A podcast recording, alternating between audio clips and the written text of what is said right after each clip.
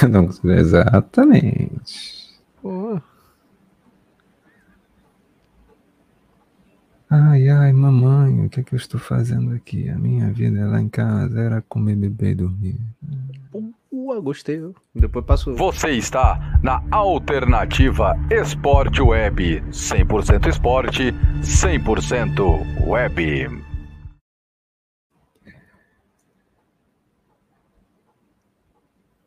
Esta transmissão tem um oferecimento de Royal Bet VIP. O Pix mais rápido e as melhores odds do Brasil você encontra na Royal Bet VIP. Use o nosso código promocional ASportWeb no seu primeiro depósito no valor de até 100 reais e ganhe 100% como bônus de boas-vindas. Royal Bet VIP é de brasileiro para brasileiro.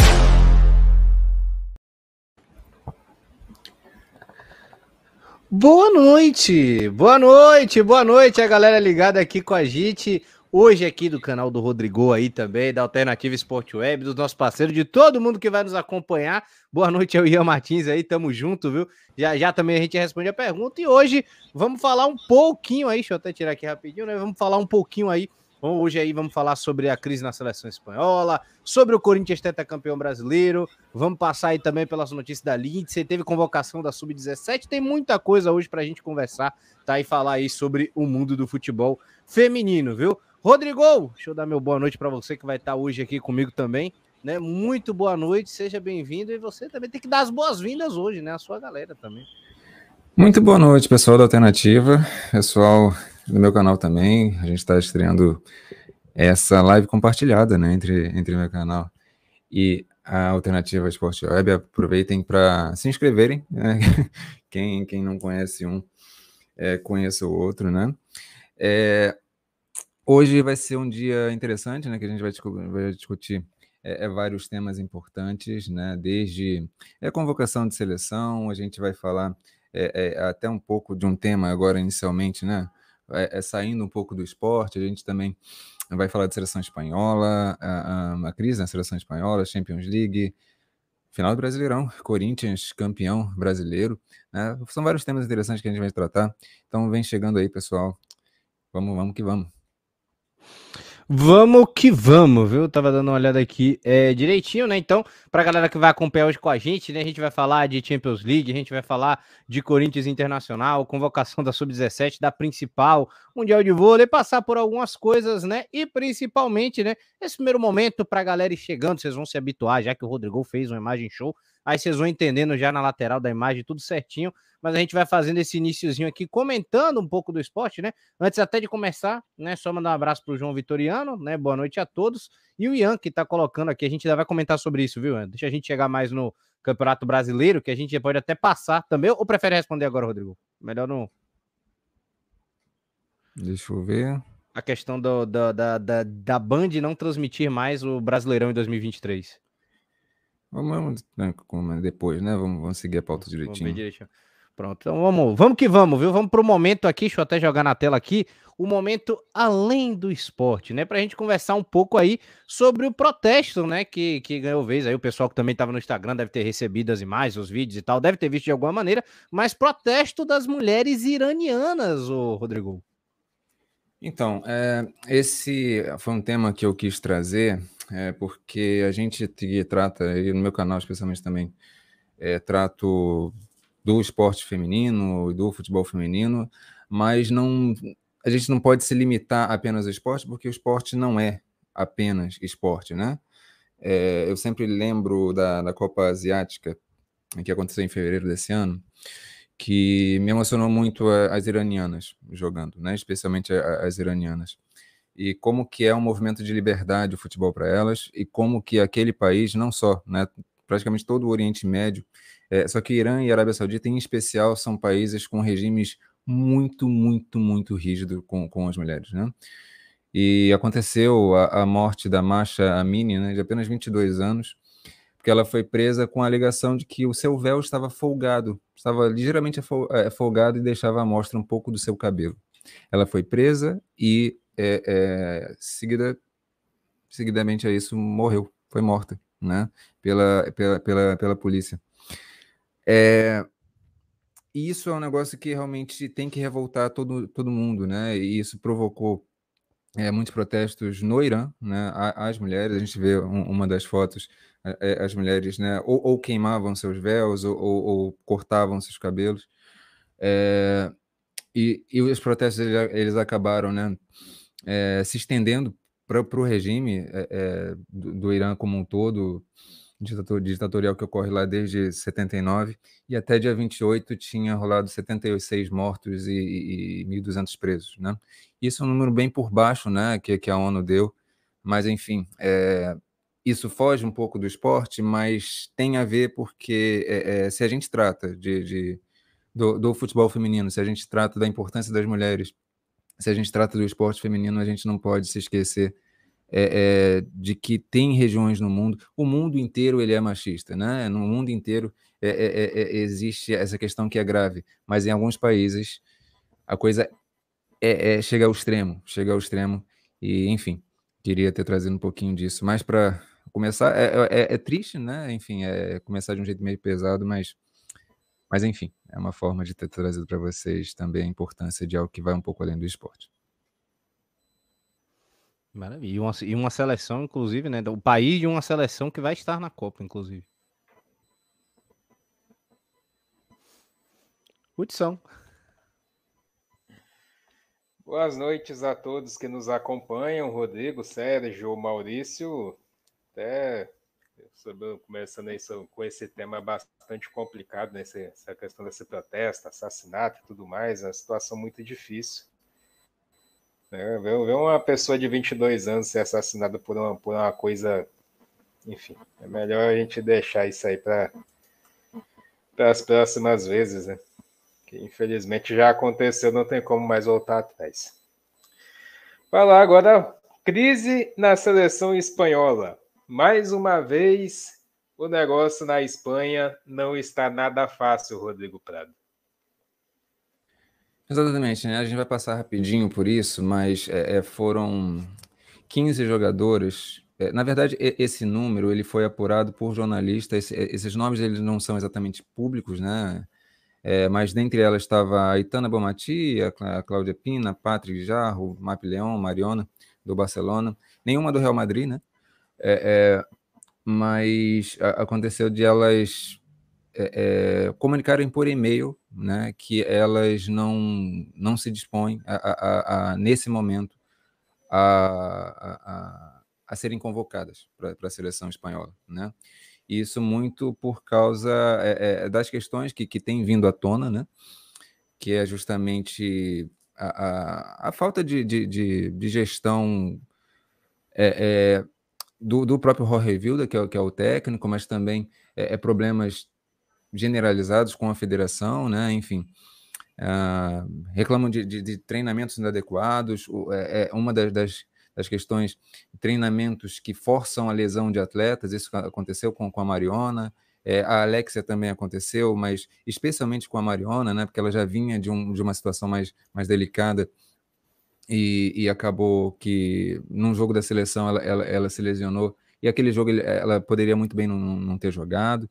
É, enfim, são várias questões muito complexas, tá? Mas que envolvem é, é, essa, essa má gestão do, do, do, do Jorge Vilda como treinador espanhol e a, a proteção excessiva da federação em relação a ele. Isso foi gerando vários, vários episódios, né? Que a gente já tem contado aqui no, na, na, no nosso podcast, mas que ganhou esse novo capítulo, né? Ganhou essa atualização de que a, as jogadoras elas acabaram publicando nas suas redes, né? É, inclusive a Alexia, vários jogadores, mais do que essas 15, né? É, é, compartilhando esse texto. E aí a gente pode passar até para a próxima imagem.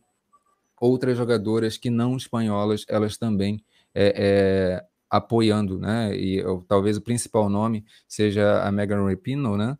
E ela dizendo em algo que eu consigo traduzir como aqui existe uma 16 sexta jogadora com vocês, aqui dos Estados Unidos É, juntas somos mais fortes, todas devemos ouvi-las. É, e também a, a Van Dongen, né, que é uma holandesa, ela também é, se solidarizou, mas não só elas duas, várias outras se solidarizaram, né? Enfim, é, é, são pautas importantes, né?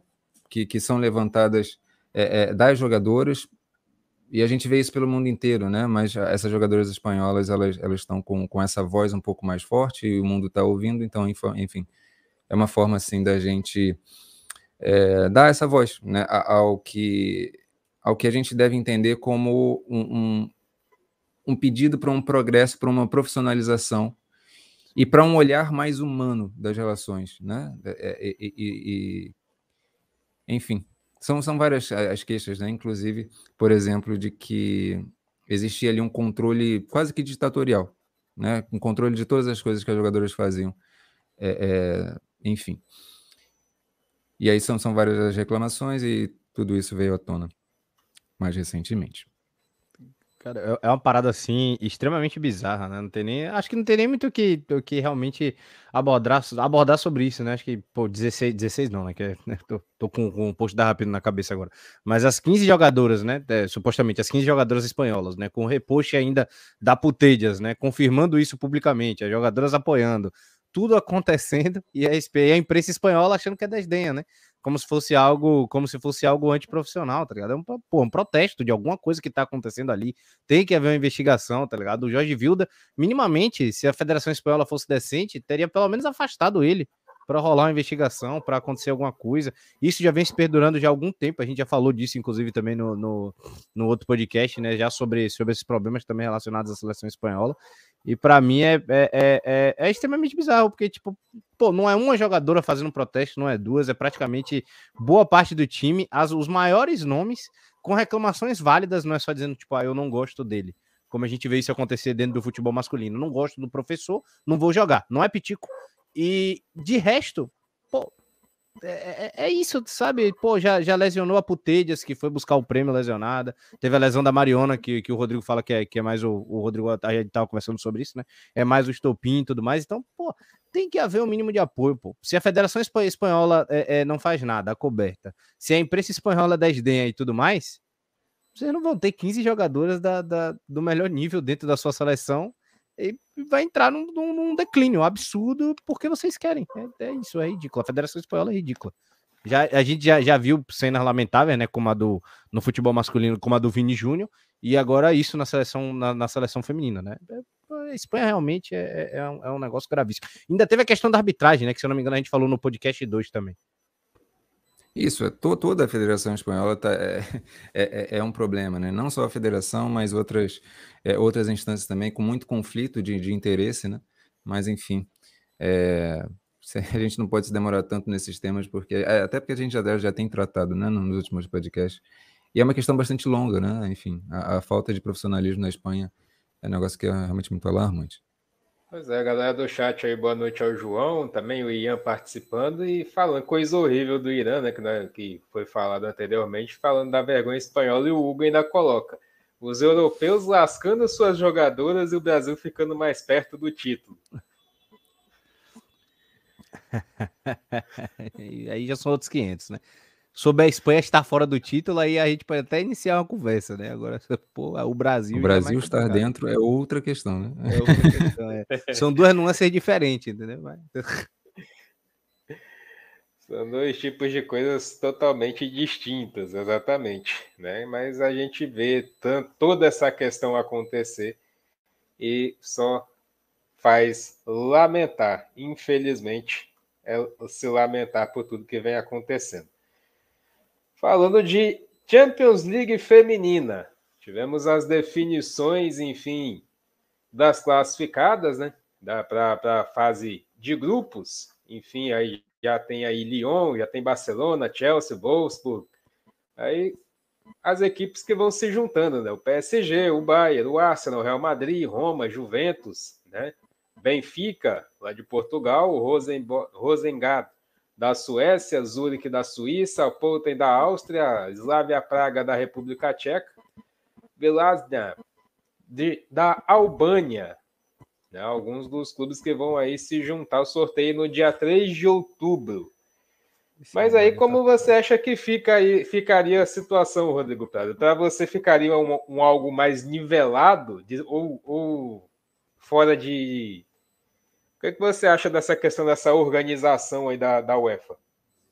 Enfim, claramente eles fazem uma escolha né, que, que é, prioriza o equilíbrio para a fase de grupos entre equipes que são muito tradicionais, muito fortes, e eles acabam forçando um pouco a entrada de equipes que são mais fracas. Né? É, daí a gente vai ver a Vlasnia, que é um time que foi campeão da Albânia, ele conseguiu no mata-mata é, é, chegar a, a, até a fase de grupos, né? É, com isso, o próprio Slavia Praga, uma, uma equipe um pouco mais fraca, o Polten e a, até o, o Zurich da, da, da, Suíça. Ali tem um errinho, tá, gente? Também fica, obviamente, é de Portugal. Uh, só que outras equipes mais fortes, elas se enfrentaram, né? As que não foram campeãs, é, é, como o Lyon, o Barcelona, o Chelsea, ou, ou até mesmo, é, é enfim, é, outras equipes, é, elas acabaram, acabaram se enfrentando. Então você teve ali o Arsenal enfrentando o Ajax, e o Ajax foi eliminado. Né? O Paris FC enfrentou o Ajax antes, o Paris FC também não é o Paris Saint-Germain, tá? Mas o Paris FC é uma, é uma equipe razoavelmente forte da França, também foi eliminada. Aconteceu o Manchester City, foi eliminado pelo, pelo Real Madrid. Enfim, o Eintracht Frankfurt também foi, foi eliminado. É, várias equipes elas foram é, é, é isso, porque eles acabam fazendo esse confronto de uma maneira que, enfim, acaba privilegiando é, o confronto de ligas fortes com ligas fortes e ligas fracas com ligas fracas, isso acaba gerando esse, entre aspas, esse equilíbrio entre. É, é, equilíbrio não, um desequilíbrio, na verdade, né? Mas que eles acabam promovendo países que estão com um futebol menos desenvolvido, dão essa oportunidade para disputar uma Champions League, enfim, é uma forma deles fomentarem o futebol feminino nesse, nesses, nesses países também. A minha crítica é a seguinte: eu acho o que o equilíbrio no confronto, feminino... não foi? Que você falou? É, na verdade não é um equilíbrio. É, é, é, acaba que o confronto fica equilibrado no mata-mata, no, no, no playoff, mas na fase de grupos a gente vai ver o Vlasnia enfrentar, por exemplo, talvez um Lyon, talvez um Barcelona. E isso talvez gere uma, uma goleada homérica, né? É, é, é isso para mim é ruim para o produto, percebe? Porque por mais que você vá colocar ali na fase de grupos essas equipes elas é, é, vão com essa visibilidade, podendo dar, dar uma estrutura maior às suas equipes, esses países, mas primeiro que eu acho que a Champions League já está num, num, num momento de poder ter mais equipes do que somente 16. Né? E aí, por que, que você tem ali é, é, é, que necessariamente eliminar um monte de equipes tão boas como, como a gente está vendo aqui no lado direito, né, que está mais riscadinho em cinza. É, e por outro lado, enfim, você, você gera isso que para mim é, é, de verdade é uma aberração. Assim, eu, eu, até entendo a política de você tentar incluir países que estão com futebol menos desenvolvido, mas de, de verdade não, é complicado, né? É complicado. Não consigo concordar muito com isso, não, mas enfim. É, não. Eu vou, acho que eu vou na, na, linha de pensamento mesmo, assim. Eu acho que, tipo, eu acho que isso, tipo, isso, esse desnivelamento, né, ocorre justamente por conta disso, né? Porque, a, tipo, no começo, né, esse, essa Champions menor fazia sentido, né? Vamos assim dizer. Hoje não faz mais, né? Hoje você já tem times de qualidade, né? O próprio Vitoriano falou Frankfurt, falou Rangers. Na Inglaterra a gente tinha outros times, né? Tá aí o, vai, vai, vai estar presente Chelsea e Arsenal, né? Se eu não estou enganado. Aí vai ficar Manchester City de fora, tem um time outro interessante, entendeu? Então a gente vai pegando um outro time ali que no final das contas dariam para preencher mais umas 8 a 10 vagas e ainda privilegiaria alguns desses times menores. Né? Então daria para incluir meio que todo mundo e gerar uma, uma evolução natural. Também acho que já é cabível esse, esse aumento da UEFA, né? Acho que acho que o, o, modelo o modelo por si só tá ficando ultrapassado. Acho que é isso. Acho que a questão é essa. Ele já começou meio que ultrapassado. É, ele já meio que começou ultrapassado, porque acontece. Antes a Champions League, ela é disputada toda em mata-mata. E aí o que acontecia é que quase ninguém via, na verdade, não tinha muita essa visibilidade. Sim, sim. É, e aí viam a partir das quartas de finais ali, quando eram a, a, as oito melhores equipes e tal, eu começava. E sempre eram as oito melhores mesmo, eu começava a funilar mais. É, só que quando a, a Dazão comprou esses direitos e mudou o formato, é, aí já foi na, na, né, nessa temporada passada, já se mostrou ali que, caramba, tem equipe boa ficando de fora, né? E conforme Sim. os anos vão passando, a, a, as ligas vão melhorando e isso vai ficando defasado. Porque assim, A ideia é legal, porque de fato o nome Champions League, é, Liga dos Campeões, privilegia os campeões dos países, de fato. Só que para o produto, para a venda do produto, talvez seja mais interessante o que acontece já na masculina, né? De você classificar mais times por liga, é, é, privilegiar de fato algumas ligas que são mais fortes, e daí você de fato colocar os times mais fortes para disputarem, e claro, dando também condição do, dos times mais fracos disputarem, mas também com uma parcimônia um pouco maior, né? E não, não dessa forma como, como acontece. E, e já tem, tem, capacidade, né? Tem, tem capacidade. As, as equipes em si já estão. As, as fronteiras, as equipes ali medianas já estão ficando boas, viu? Da WSL tá massa, né? Já tem próprio, próprio, própria, o Everton da Juqueiroz ali, né? Tem o Manchester City, né? Um patamar mais, mas tem aqueles timinhos ali que já estão ali, o Aston Villa, dá para a gente citar na Espanha Real Sociedade, Madrid CFF, dá para a gente citar fora Rangers, Frankfurt. Tá? É, a gente monta um 10 ainda e os outros, seis, os outros seis aí a UEFA distribui da maneira que ela quiser. Sinceramente, eu acho que já está no momento da gente pensar talvez numa, numa Europa League para né, o feminino. Já está nessa situação. E a gente ainda está ali numa Champions League ainda jurássica. Mas enfim. É. É, no, no, um, um, processo que de fato acaba não andando para frente, né? Você hum. começa a sucar de uma forma sucateada e você não consegue desenvolver essa forma sucateada de uma forma que beneficie os clubes de fato que hoje já vemos aí mais opções do futebol italiano, já vemos mais na Inglaterra, como o próprio Sérgio já trouxe, na Alemanha já tem clubes dessa forma. E o Hugo ainda traz a pergunta: como é feito esse chaveamento, sorteio? Colocação em ligas. É Se a gente é for ver ali né? embaixo da, das classificadas, tem ali, ó, Juventus, primeira colocada, Benfica, é, foi campeão de Portugal, né? Tá escrito errado ali, Rosegar da Suécia e tal. Você tem o, o, caminho dos campeões. Os campeões eles vão se, se enfrentando e, e como os campeões das principais ligas já, já conseguem como é que eles calculam esse, essa principal liga? São os coeficientes, coeficientes europeus. Não, são um ranqueamento que eles têm lá e algumas ligas têm esse privilégio de conseguir ali, são quatro, né? O atual campeão mais três ligas é, é, consegue essa classificação direta. O restante, você tem esse caminho dos campeões, né? É, que você acaba privilegiando justamente essas equipes que são campeãs de, de, de, de países com, com, uma expressão um pouco menor. É, e aí, o problema é esse, que você pega um segundo colocado da França, que enfrenta, por exemplo, o terceiro da Alemanha, e essas ligas são muito fortes quando você a, a, acaba considerando. E, e, é feito um sorteio né, desse, desse, desses agrupamentos, e, e, e, aí os jogos saem. Só que você acaba pegando, por exemplo, é, segundo colocado de uma, de uma liga forte, como terceira de uma outra liga forte, é que você acaba que elimina uma equipe forte. E aí outras equipes que são campeãs de, um, de um países extremamente pacatos no futebol feminino, eles acabam conseguindo essa, essas vagas. Então, um pouco o problema é mais ou menos esse. Problemático. Essa, essa é a total questão, né? Ele pergunta né, se de fato o campeão e mais as três de cada liga pegam vagas diretas. É Não tem vaga direta. O único que pega vaga direta é o pré-classificado aqui que estão na, na, na, no lado esquerdo. O Lyon por, por ser o atual campeão, o Barcelona por ser o primeiro da Espanha, o Chelsea é, é, da Inglaterra, o Wolfsburg da Alemanha. O restante vai para esse playoff maluco aí, entendeu?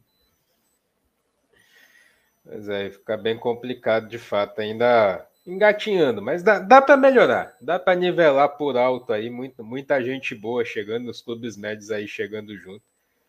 E quem sabe num futuro próximo aí não tenhamos uma Champions League de um, um nível até mais elevado do que já está.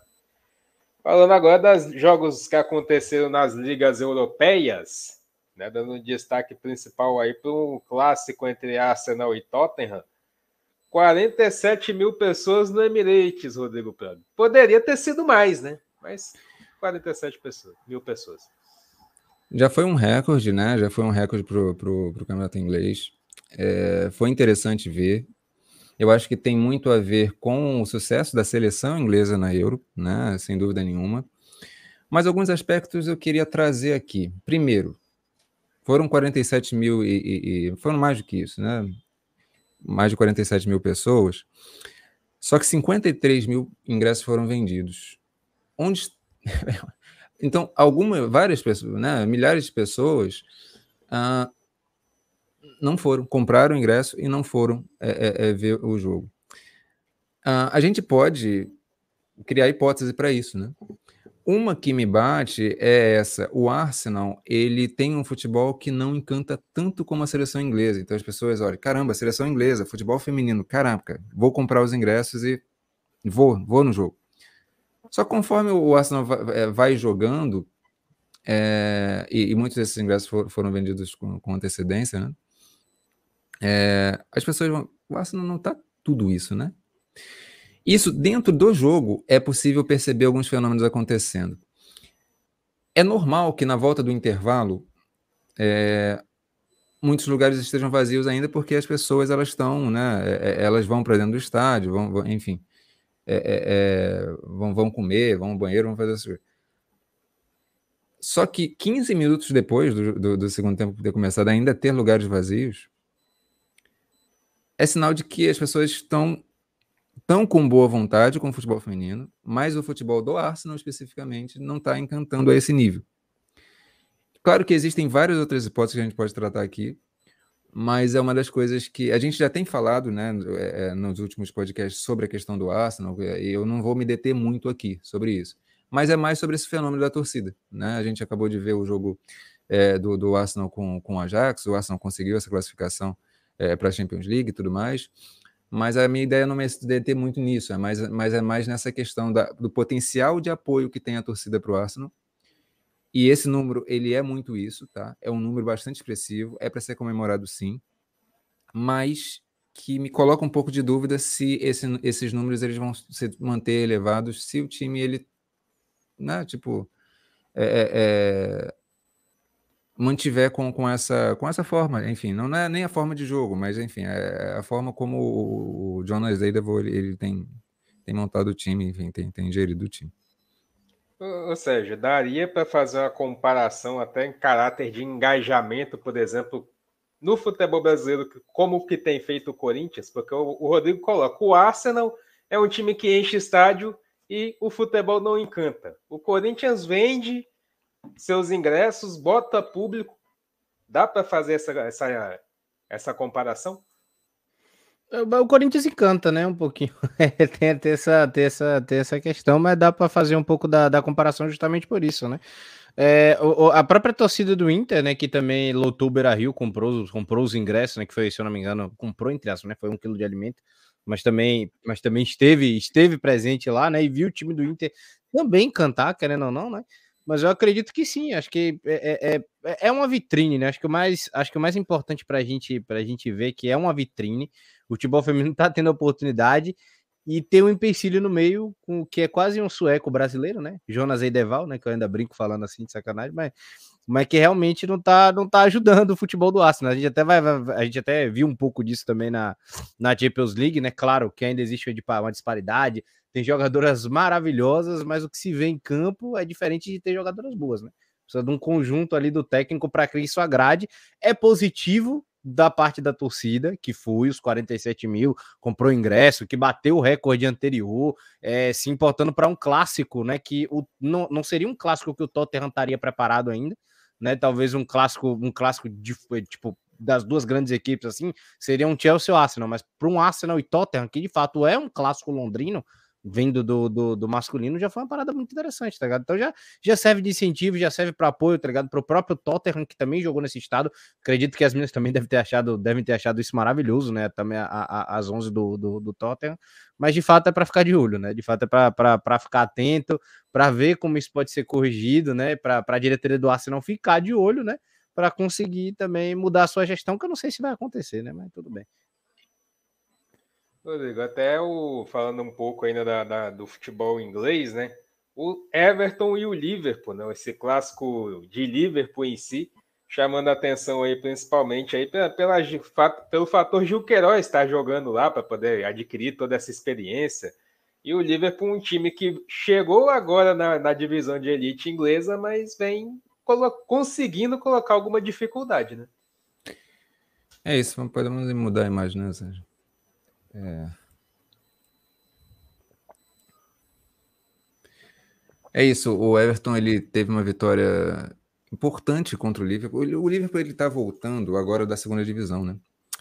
Ah, e é, um, é uma equipe que tem ali, é, deu para observar que tem, tem virtudes, né? Tem, tem virtudes. Não acho que o Liverpool. Claro que é, é cedo para dizer, mas não acho que o Liverpool desça de divisão, né? Acho, acho que não. É, tem virtudes. Começou ganhando do Chelsea, a estreia do, do Liverpool foi com uma vitória de 2 a 1 em cima do Chelsea, que está com problemas, a gente vai falar um pouquinho daqui a pouco. Mas o que mais me chamou a atenção foi é isso, é assim, a, a, como que o Everton jogou no, em Anfield, né, no, no Anfield, no, no estádio do, do, do, Liverpool. É, a torcida encheu também. Teve aquelas questões que eu falei do Arsenal, né? A torcida dar mais vaziada no meio do jogo tal. É normal, é normal. É, o contexto é diferente, né? Quando a gente fala. O problema de comparar é que são contextos diferentes, né? Corinthians é uma coisa, Arsenal é outra coisa, dá para esperar outra coisa, né? O Liverpool tá, tá também é diferente.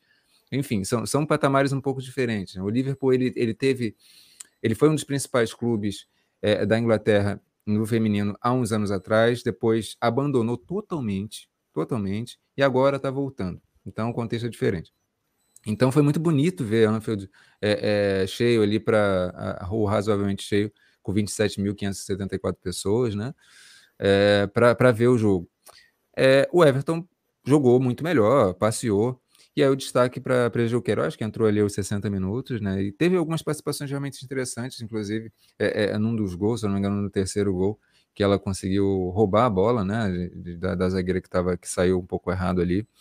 É, o Sérgio, o Sérgio gostou do, do, lance, né? E a Jess Park, que é uma jogadora que foi é, emprestada também, veio, do City, é, fez um grande jogo, um grande jogo, um grande jogo mesmo. É, e aí o Everton ele está colhendo frutos de empréstimos aparentemente bem feitos, né? Enfim, é, é, é, é, é a torcida que, que o Everton ele, ele consiga usar essas jogadoras, porque o Everton ele, ele teve boas jogadoras nas temporadas passadas, mas nunca engatou, é, engrenou como time. Parece que essas peças elas podem, podem realmente se encaixar e particularmente torço bastante, né? A Gil e a Jess Park em especial, mas outras também. A Benison da, da Suécia está lá, enfim, tem, tem várias jogadoras que eu acho muito interessantes e seria interessante que o, que o Everton construísse essa casca, né? De, de, competir com os times grandes e tal. Acho que tem, tem todas as condições. E a Benson joga bola, viu? Meu Deus do céu. Muita bola, inclusive.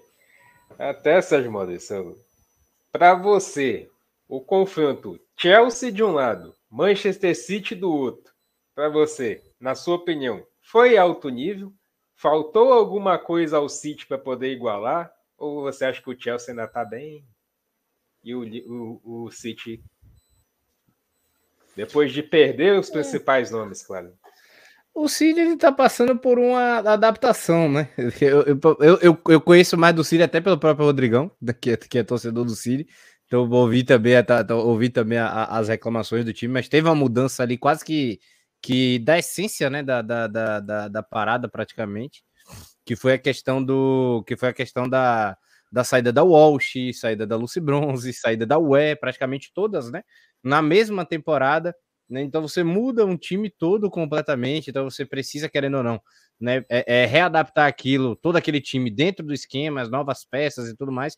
Então é, dá trabalho, e pelo que eu sei, o técnico também não é dos melhores, né? Ele não consegue ali dar aquela dar aquele encaixe da, da, da maneira correta, né? Então o time perdeu para Aston Villa já na, na estreia, perde agora para o Chelsea, né? Tudo bem que o Chelsea sim é uma pedreira, né? Até por já ser um time mais. É, enfim, consolidado, né, dentro da, dentro da Europa, foi chegou à final da, da, da Champions do ano do ano passado, do ano, do ano passado, exatamente, né? 2020, 2021, né? Então acredito que seja até o, até o melhor time ali inglês, né? Sempre teve ali o Manchester City, o United e o Arsenal ali como, como principais rivais, mas até a técnica com.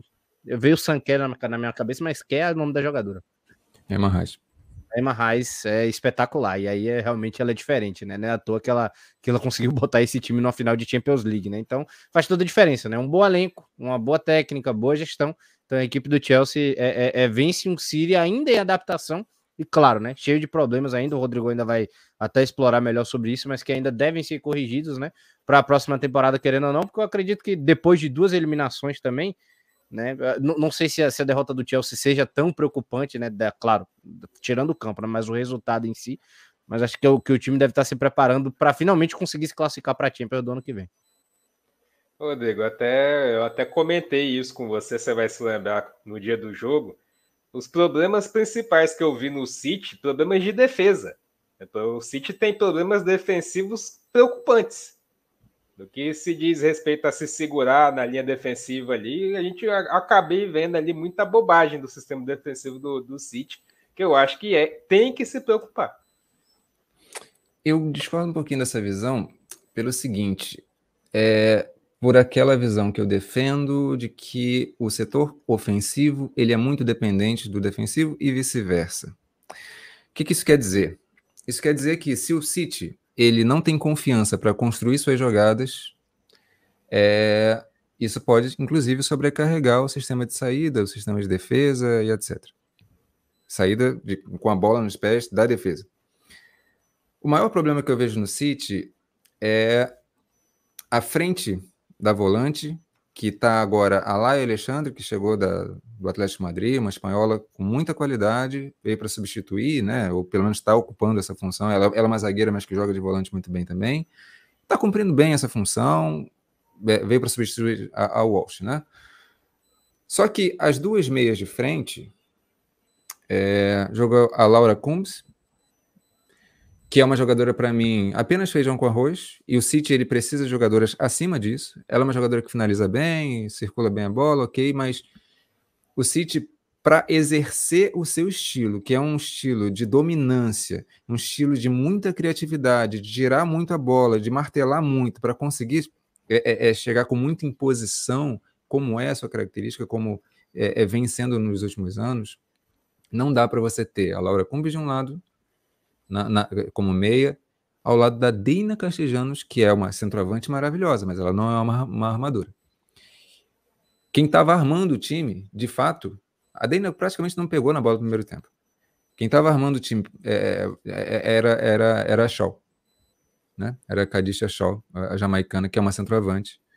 Não é a dela. Então o City acaba girando essa bola de uma maneira muito devagar. Tem um estilo já consolidado, o técnico ele, ele implementou isso ao longo dos últimos anos, beleza, mas o time ele fica muito pouco agressivo. Fica inseguro para sair com a bola, fica inseguro na defesa. É claro, o City ele tem algumas questões defensivas, mas o maior problema para mim é, é, é, que essa questão defensiva ela é muito gerada também por essa improdutividade absurda ofensiva. No segundo tempo deu uma melhorada, muito porque o Chelsea, aí já falando um pouco do Chelsea, é, para mim o contexto é diferente. O, Chelsea ele está num momento de, de, de, reconstrução, de consolidação. A, a Buchanan, que é uma grande zagueira, está chegando. É, é, a Emma, ela tem uma questão com o meio de campo ali que ela, enfim, eu acho que tá, o Chelsea estava buscando, né, meio campistas como a Gerro, como a Henri, acho que não vingou, mas o Chelsea ele precisa de, de meio campistas, né? É, mas eu acho que está no caminho de se acertar. É, o City, eu vejo problemas ali que é, é o, o, te, o, treinador, o, o, Garrett Taylor, ele já demonstrou que já está na hora de, de, deixar o cargo, entendeu? Já está muito tempo lá, é, teve oportunidade de, de, construir grandes resultados, mas sempre peca em alguma coisa, e ele, eu, eu vejo ele um pouco perdido, né? Eu acho que já está na hora do, do, do City mudar de treinador, ao contrário da Emma Reis, da, no Chelsea, que eu acho que é uma treinadora que, que tem muito ainda para para queimar lá. Até o apoio da torcida do Chelsea, não sei se você lembra, Hudson, é, é, no jogo que você viu contra o, do Chelsea contra o West Ham, tem lá um, um bandeirão, né? Em Emma, we trust. Na Emma, nós acreditamos. Então, é, existe esse, esse confiar no trabalho da Emma, que é muito diferente do que acontece no, no Manchester City.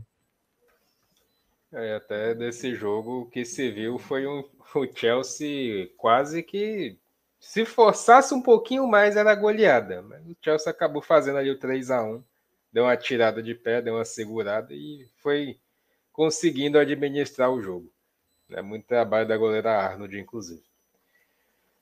Falando agora de alguns jogos, né? alguns jogos em destaque aí na, nas ligas europeias, principalmente ali da, do futebol alemão, alguns alguns amistosos também que vão acontecer aí na, nesse final de semana. Wolfsburg e Leverkusen. Jogo amanhã às nove e meia da manhã. Rodrigo Prado. É um jogo interessante, né? Eu sempre destaco esses jogos porque, particularmente, eu, eu quero assisti-los, né? Porque são, são equipes. A Alemanha tem uns seis, sete, sete equipes, mas seis, sete equipes que, quando essas equipes se enfrentam, é sempre interessante ver, né? Para mim, é, é a liga que mais me agrada ver, mais do que a, a WSL.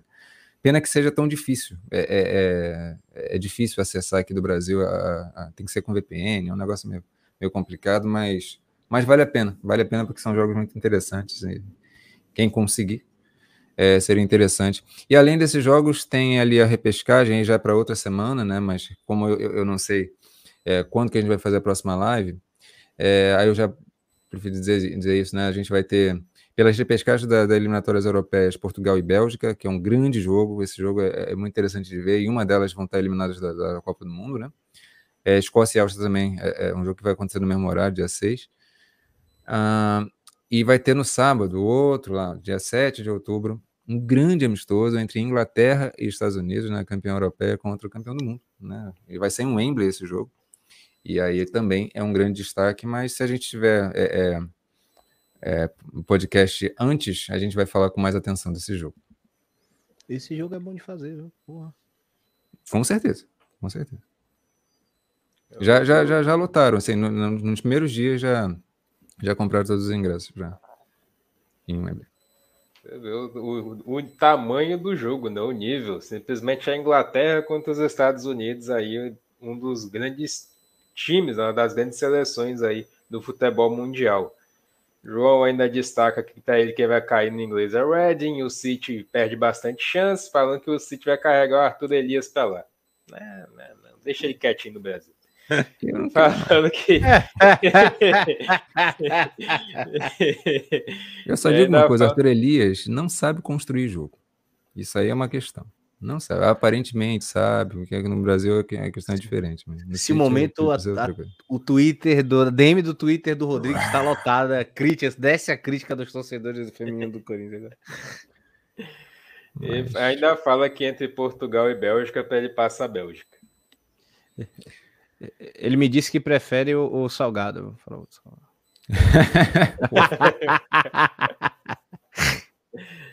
Mas entre Portugal é... e Bélgica, cara, esse jogo eu lamento demais a existência dele. Porque, cara, para uma das duas serem eliminadas da Copa, são, são duas seleções que eu muito carinho. Muito carinho mesmo. Portugal, por, não, enfim. A, a Liga de Portugal é legal, eu gosto muito do Benfica, né? A Kika Nazaré, adoro. E a Bélgica cria um carinho na Euro, cara. Na Euro, pô, foi sensacional. Sérgio, Maurício vai ficar triste que se a Bélgica não for, ele não verá lá na de neve. Ah, mas dos dois lados tá bom. Do, do, de um lado é a Suzane, da Ferroviária. Do outro é, é, é, é, são as contratadas do Flamengo, se eu for contratado, né? Então tá tudo certo. Ah, Jesus. Agora vamos a. Mudando agora de assunto, né? Falar agora da EA Sports, né? Liberou ratings de atributos das jogadoras no jogo. Ou seja, FIFA 23 terá ligas femininas pela primeira vez, sendo elas inglesa e francesa. Rodrigo Prado. Rapaz, isso aqui faz parte é, um pouco de algo que eu quero trazer com mais frequência ao podcast, até ao meu próprio canal, que tem a ver com como o futebol feminino ele pode atuar em termos de marketing, em termos de visibilidade, para além do jogo em si, né? Questões de patrocínio, questões de marketing. E o videogame ele tem uma função muito importante, né? Eu particularmente, na minha experiência, eu ouço várias dessas experiências também de outras pessoas, dizendo, poxa, tal time masculino, é, eu me conectei muito por causa do videogame. E foi o meu caso, com o Arsenal lá de 2000, 2004, é, é, várias, várias equipes, várias, várias seleções, e com a feminina também. Desde 2016, uh, existe no, no, no FIFA uh, as seleções. Agora em 23, que vai ser lançado dia, dia 30, se não me engano, amanhã, uh, vai pela primeira vez ter ligas femininas, clubes femininos. Uh, como as ligas mais organizadas, né, em questão de, de ter uma estrutura profissional para se adequar à questão de direitos de imagens e tudo mais, é, são a inglesa e a francesa escolheram essas duas. Outras eu acho que já estão num, processo de poderem, né? Já estão próximas disso, como a alemã, a própria italiana em breve, eu acho que já, já deve estar é, é, tá nessa situação. Eu acho que para os próximos anos a gente vai vendo é, é mais equipes, é, é, mais, mais ligas sendo licenciadas para o jogo. Isso é muito importante, isso é muito importante. E aí a gente é, é, é pode levantar um pouco essa, essa questão, né? O que, que significa essa possibilidade de se poder emular o jogo feminino é, no, no, no, videogame? A pergunta que até lanço para vocês, vocês do chat também, porque particularmente é, nos últimos anos, eu estava até conversando com a, com a Brenda, né? Que é, um, que é uma pessoa que está sempre aqui no chat também, uma amiga minha, o Alex também, a gente se juntava e jogava. A gente modificava o jogo para ter clubes, a gente dá uma hackeada no jogo. é, e era legal para caramba, entendeu? A conexão com muitos times de, é, é, da minha parte surgiu muito por causa do jogo, de se envolver, porque ali você tem é, as características são assemelhadas, você percebe é, é, muitas semelhanças do, do jogo com, com, com, a vida real e cria esse ambiente de emulação, né, de, de simulacro em que você, porra, vivencia aquilo ali e, e, você acaba que no jogo você também já, já, já vê de outro jeito, entendeu? De, de, de uma, com uma ideia mais construída. Assim. Eu particularmente acho muito interessante, eu queria ouvir um pouquinho vocês também. Rapaz, é, eu acho espetacular, tá ligado? Porque isso gera uma, uma aproximação, né, com, com os jogadores, né? Um exemplo é que eu conheço muito menino novo, inclusive, né? Que é fã do Mbappé por causa disso, né? Justamente por conta da, da, da, da questão do, do videogame, né? Que consegue, consegue jogar com ele, faz muito gol com ele, né? Querendo ou não. Tem essa questão afetiva. Eu, eu criei essa questão afetiva no videogame com o Tigre do México. Não me pergunte por quê, né? nem, nem o porquê, mas aconteceu também, tá ligado? E eu gostava do, do, do, do Tigre do México com o Rafael Sobes, era bacana. gostava de jogar com ele com 10. Eu acho que isso é importante para a representatividade do feminino, né? Porque aí é, é, acho que também passa a fazer parte do, do lazer e do prazer também para aqueles que não acompanham, não estão no estádio ainda, querendo ou não, né? Poxa, jogar, numa curiosidade, tá ali, você vai, vai querer explorar o jogo, né? Até porque o, o FIFA, em geral, né? Os, os, simuladores em si, né? Esportivos, não é um jogo com história, né? Não vai vir uma DLC, né? Que você, pô, a DLC na floresta. Não existe isso, tá? Vai ser dentro do campo, vai vir ali o Ultimate Team, aquelas coisas. Uma hora você enjoa e, e vai mudando ali a, a questão da, do, do, tipo de jogo que você joga. Você vai procurando, e, e, até as pessoas que costumam jogar com masculino, acho que vão acabar dando essa oportunidade para o feminino. Acho que isso é, é, é, importante, né? Até porque, por exemplo, querendo ou não, o cara que só acompanha masculino ainda não tá acompanhando feminino a de ir para o estádio. Ele dá uma oportunidade de ver na TV, tem aquela questão do incentivo, mas ainda gera um esforço dele, que, querendo ou não, gera dificuldade. No videogame, não.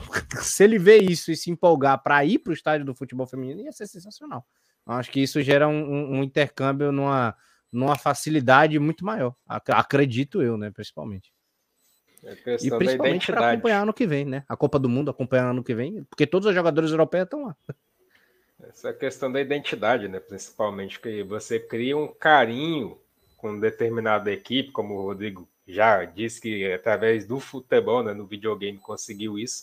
Talvez isso acontecesse também para poder acabar, quebrar um pouco dessa questão preconceituosa que existe com, com o futebol feminino. Talvez o videogame também ele colaborasse com essa condição. Essa é sim, uma das visões que eu tenho. Sim. Tem dois pontos que eu queria puxar rapidinho. Primeiro que assim, o jogo ele diferencia o masculino do feminino, tá? Então, o que acontece? A, a dinâmica é diferente. A, a dinâmica ela, ela, ela, é mais cadenciada. Eu particularmente gosto demais, gosto demais. Eu, tipo, depois que eu, descobri, isso aconteceu na vida real e no videogame também. É, eu pouco consigo jogar com, com o jogo masculino. Eu acho rápido demais, acho um negócio meio. Eu, eu sempre gostei de um jogo mais cadenciado, o feminino ele me permitiu isso. A outra coisa que o João Vitoriano ele, ele coloca aqui, poderia ter Liga Brasileira também, questão, quando eu falo que a ideia aqui é linkar um pouco questão, todos os assuntos, né, extracampo, de questão de estrutura e tudo mais, em alguns podcasts, a, a, a, alguns podcasts atrás, a gente falou da evolução do campeonato italiano, da Liga Italiana. É, como que alguns passos precisam ser dados né, para profissionalização é, é, e tudo mais. É, na França, isso já foi dado lá atrás, na, na, na, Inglaterra também. É preciso que o Brasil dê alguns passos, que a questão de venda de direitos de imagem. A CBF é, é, é, é uma coisa tão linda, para não dizer o contrário, que até a seleção masculina não tem os jogadores licenciados. É só o Neymar. Por o causa é da tudo Puma. genérico. não é nem por causa da seleção, é por causa da Puma. Sim, mas, mas tem uma questão que também é, é, é percebe como, como que isso joga, joga contra a própria seleção, joga contra a própria CBF, joga contra toda a. a, a, a... Pô, a galera Tá tentou imagem, jogar um sabe? produto ruim, pô. A galera quis jogar. Na, na época eu me lembro disso, eu ainda tava, ta- tava na faculdade e tal. A galera comprou um jogo pior, que é o PES, né? Assim, o Ingeleve, sei lá como é que tá o nome hoje. Mas comprou o PES pra jogar porque tinha Brasil e não tinha no FIFA. Exato. E recentemente surgiu também um movimento das jogadoras, né? Postando é, é, as genéricas delas que seriam, e aí? Né? Elas com as camisas das genéricas, né? Imprimiram é, é, é, as camisas Brasil? da- do Brasil e protestando. E é isso mesmo, tem, tem que fazer, tem, tem, tem que pressionar, mas é, eu acho que aqui, até acontecer esse movimento de profissionalização e tal, vai demorar um pouquinho. Mas dentro de alguns anos, acho que acontece sim.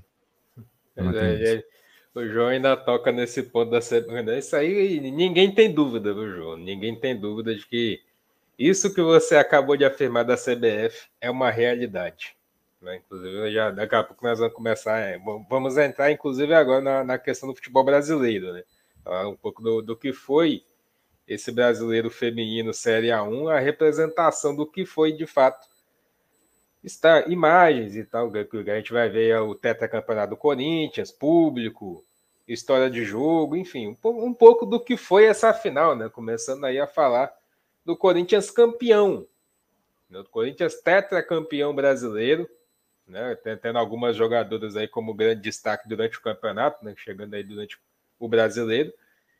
Falar um pouco desse Corinthians vencedor, esse Corinthians tetracampeão brasileiro que busca agora outros títulos também para a sua galeria, Sérgio Maurício. Cara, espetacular, né? É, você ver o que é um, um trabalho né, de, de gestão. A gente até, até respondeu, se não me engano, foi a, foi a Jaque, né, no, no- no debate que teve na segunda-feira, que ela, que ela perguntou: ah, qual que você acha que o Arthur Elias daria certo na, na, na questão do Corinthians? Tava, a gente falou sobre o Arthur Elias, e aí chegou num ponto que eu falei, né? O problema é que o Corinthians largou na frente de todo mundo, né? Aí todo mundo precisa correr agora, né? Para chegar no Corinthians, né? Então demora um pouco, né? Por mais que o Inter tivesse feito um bom trabalho, deu para sentir ainda um pouco de, de disparidade em alguns momentos, né? E, e- e o trabalho do Corinthians é fenomenal, né? E passa lá desde cima, né? Cris Cambaré, chegar no Arthur Elias, para chegar em cada jogadora que tem, no elenco robusto que tem, no alcance que tem, no público que conseguiu levar o estádio, né? Depois do, do Inter colocar 36 mil. Então foi um. a- a- acredito, acredito, eu eu acho que quase todo mundo vai dizer que é, acho que é a final mais mais marcante da, da história do, do, do Brasileirão Feminino, acho que não tem nem o que dizer. Acho que a gente acabou de vivenciar a história de fato, né? E esse Corinthians né, vai, ficar, vai ficar marcado. Eu repito e digo, para mim o Corinthians de 2020 ainda foi o mais, o mais avassalador que eu vi. Só que independente, independente disso, acho que esse de, de 2022 entra para a história por estar presente em tudo isso, vir de uma tríplice coroa, né, ter, ter passado por uma, por uma temporada de dúvidas, querendo ou não, que aí depois a gente foi entendendo que eram os testes do Arthur Elias, né? A gente até comentou sobre a Gabi Moraes e tudo mais. Mas foi um. Sobre o jogo em si, foi um 4 a 1 um tanto quanto sonoro, né? Em certo momento, né? Então, o, o, o Internacional ele, ele, ele sentiu algumas dificuldades, a sorriso foi, foi bastante explorada, né? A gente até comentou sobre a questão de, de laterais, né? A Isabela que estava expulsa não estava no jogo, quem estava foi a, foi a esquerdinha. O Inter até conseguiu abrir o placar com a própria sorriso, né? Mas é, é, é muito difícil parar um time com, com a gestão que tem, né? Quando tudo ali dentro tá, tá girando para ajudar. Né? Então é, é, é, muito complicado, ainda mais o time que já largou na frente. Acho que coroa, coroa não só a gestão, como eu falei, mas também todas essas jogadoras aí que estão na foto, que estão em campo. Acho que o Corinthians é. Acho que esse Corinthians vai ficar marcado para a história, cara. Vai ficar marcado para a história de, de certa maneira. A gente, muita gente vai lembrar da, do Santos de, de, de Marta e Cristiane. A galera que vai lembrar também do São José, né? Que é campeão mundial contra o, contra o Arsenal. Eu acho que esse Corinthians é um que entra nesse hall da fama, né? Vamos assim dizer. Pois é, 2018, 2020, 21 e 22. Aí o Leandro ainda destaca. Acredito que a maioria dos clubes estão estabelecendo um elenco mais regular este ano. Não teve tanta evasão ou pula-pula de clubes como nos anos anteriores, Rodrigo. Ah, e o Bahia falou que vai investir, viu? Ah, o Bahia falou que vai investir? Eu acho que dá para fazer um rápido balanço, né? De, do que foi esse título do Corinthians e o que foi o Campeonato Brasileiro, porque né, acaba dialogando com a dificuldade que, por, por exemplo, o Corinthians teve na primeira fase. Isso se deveu, para mim, não é exatamente porque o Corinthians estava mais fraco, mas porque as equipes elas cresceram. E aí vem um comentário muito pertinente é, é, do, do Leandro Monteiro, é, dizendo que, de fato, né, não, não houve esse pula-pula, essa evasão é, é, é, as equipes como um todo elas estão mais preocupadas com um projeto, né? E não de ficar montando o time para disputar um campeonato, de, de, é, apagando incêndio ali, como geralmente é a, a, lógica do futebol brasileiro como um todo. O zap zap do Mirassol, né? tipo isso, né? Mas o que acontece é que as equipes, aos poucos, aos poucos, aí dependendo do olhar, um pouco aquém do que deveria, ou satisfatório, enfim, mas o fato é que houve uma evolução da temporada passada para essa atual. É, e o Corinthians eu não vejo ele como tendo sido pior do que nas outras temporadas. O que eu vejo é que as outras equipes cresceram e a oscilação ela viria em algum momento, né? É, e é até interessante para a gente ver como que o time ele se desenvolve quando tem dificuldades, quando enfrenta dificuldades. E aí vem uma das grandes virtudes do que a gente vai falar é, é, é, daqui a pouco so, sobre o, o, Arthur Elias, né? A gente vai ter um momento para falar um pouco mais sobre ele. Que é o seguinte: é, é, ele tem uma capacidade de adaptação e resiliência às situações de dificuldade muito grande. E aí é importante identificar que dificuldades são essas. Né? O, o Corinthians, como eu falei agora, né? Ah, o Arthur Elias no Síria, eu gostaria? Não, porque ele tem uma característica de um jogo um pouco mais direto. Né? Ele tem uma coisa de explorar espaço que lá na Inglaterra não daria muito certo. Eu acho, na minha Arthur visão. Klopp. é, ele tem uma coisa mais de isso, é, é muito mais intenso, é, é numa outra pegada. Mas tem um jogo de construção que é suficiente para cá para o Brasil. Mas em determinados momentos, na primeira fase, o Atlético Mineiro se fechou de tal jeito que quase venceu a partida, né? Perdeu ali nos últimos minutos. É, é, e é, essa é uma característica. O aspecto um mental. Oi? Foi um a um, não?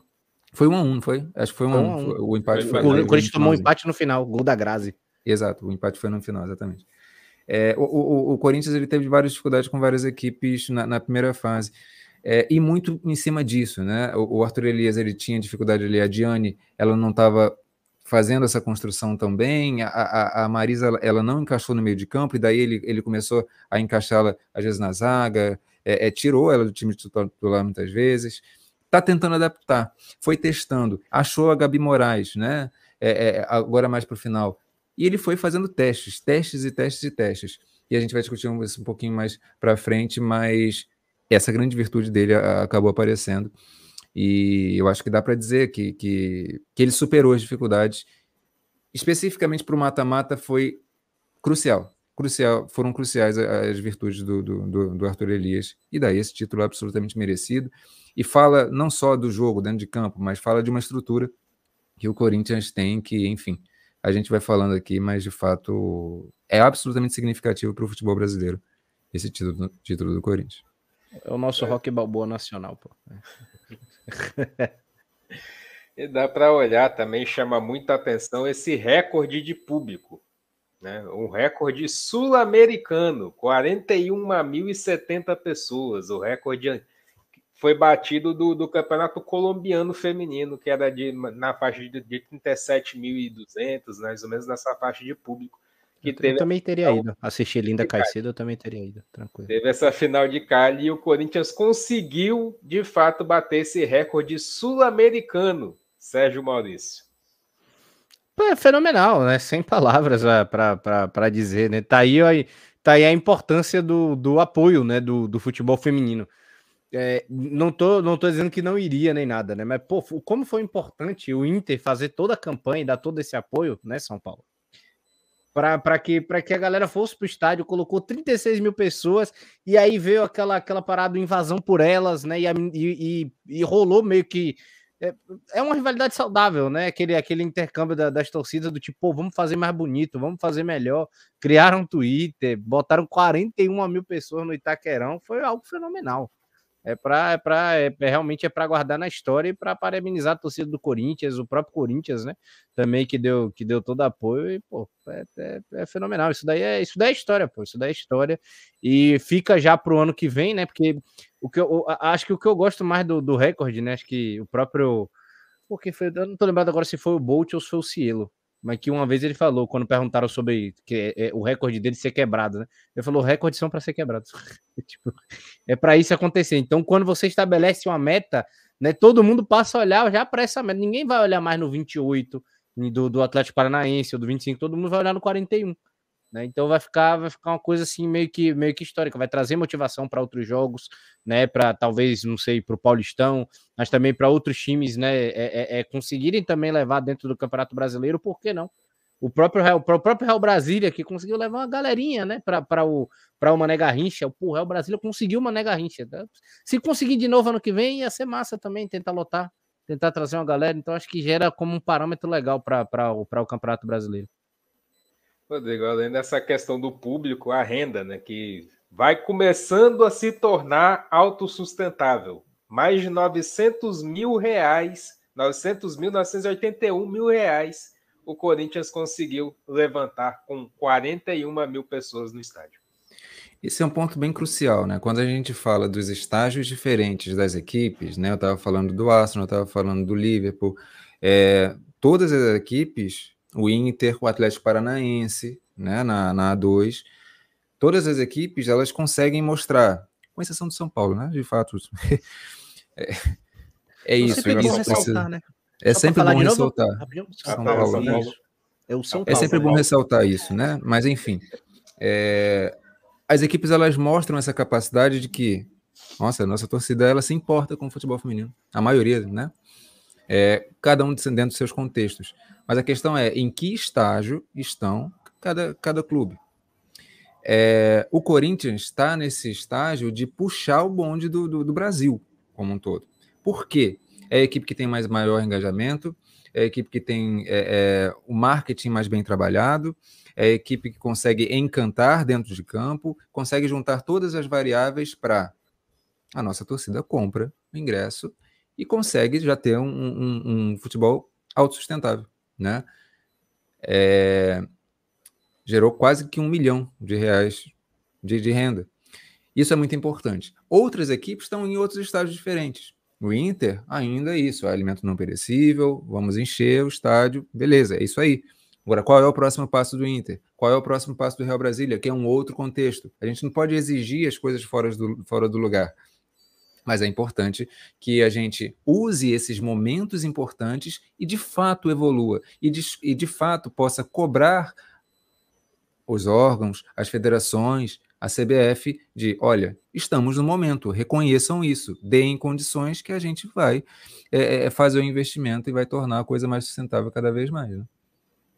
Pois é, o Leandro ainda, ainda pontua, né? Ainda do, do, do que o João destaca, adianta subir da 2 e não ficar no ano seguinte. É questão de se estruturar para de fato permanecer, né? E Leandro, com contratos mais a longo prazo das jogadoras, de dois anos, e um apoio comissão técnica, profissionais a meio, médio e longo prazo, dois, três anos, qualidade dos times vai melhorar. E ainda, e ainda pontua. O jogo contra o Inter foi muito ousado pelo Arthur Elias Usar duas laterais como zagueiras, dois, duas atacantes como pontas, pontas como laterais e duas meio-campistas como volantes é de matar. O João ainda completa que a Lina Caicedo pode ir para o Barcelona. E ainda pontua ainda, será que os destaques do Real Brasília podem ficar para o ano que vem? Com certeza. É lá, lá tem uma estrutura boa. Lá tem uma estrutura boa.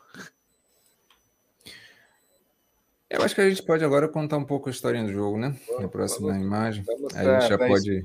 História da partida, do que foi esse jogo de fato, como acabou se construindo esse 4 a 1 Sérgio Maurício. Rapaz, então, né? Foi um, foi um, pô, foi um jogo muito bacana de, de acompanhar, né? O primeiro jogo foi maravilhoso, o segundo jogo tão com igual também, né? Tanto no Beira Rio quanto, quanto agora na, na Neoquímica, mas focando no jogo da Neoquímica, né? Primeiro tempo extremamente interessante, as duas equipes alternaram é, é, é, é, e muito né, no, no, campo de ataque. O Inter ainda conseguiu ser agressivo, teve algumas oportunidades. Teve o gol da Gabi Zanotti logo no começo da partida, né? E aí foi anulado. O Inter conseguiu sofrer um pouquinho e aí começou a colocar uma pressão no Corinthians no escanteio seguinte. Conseguiu abrir o placar.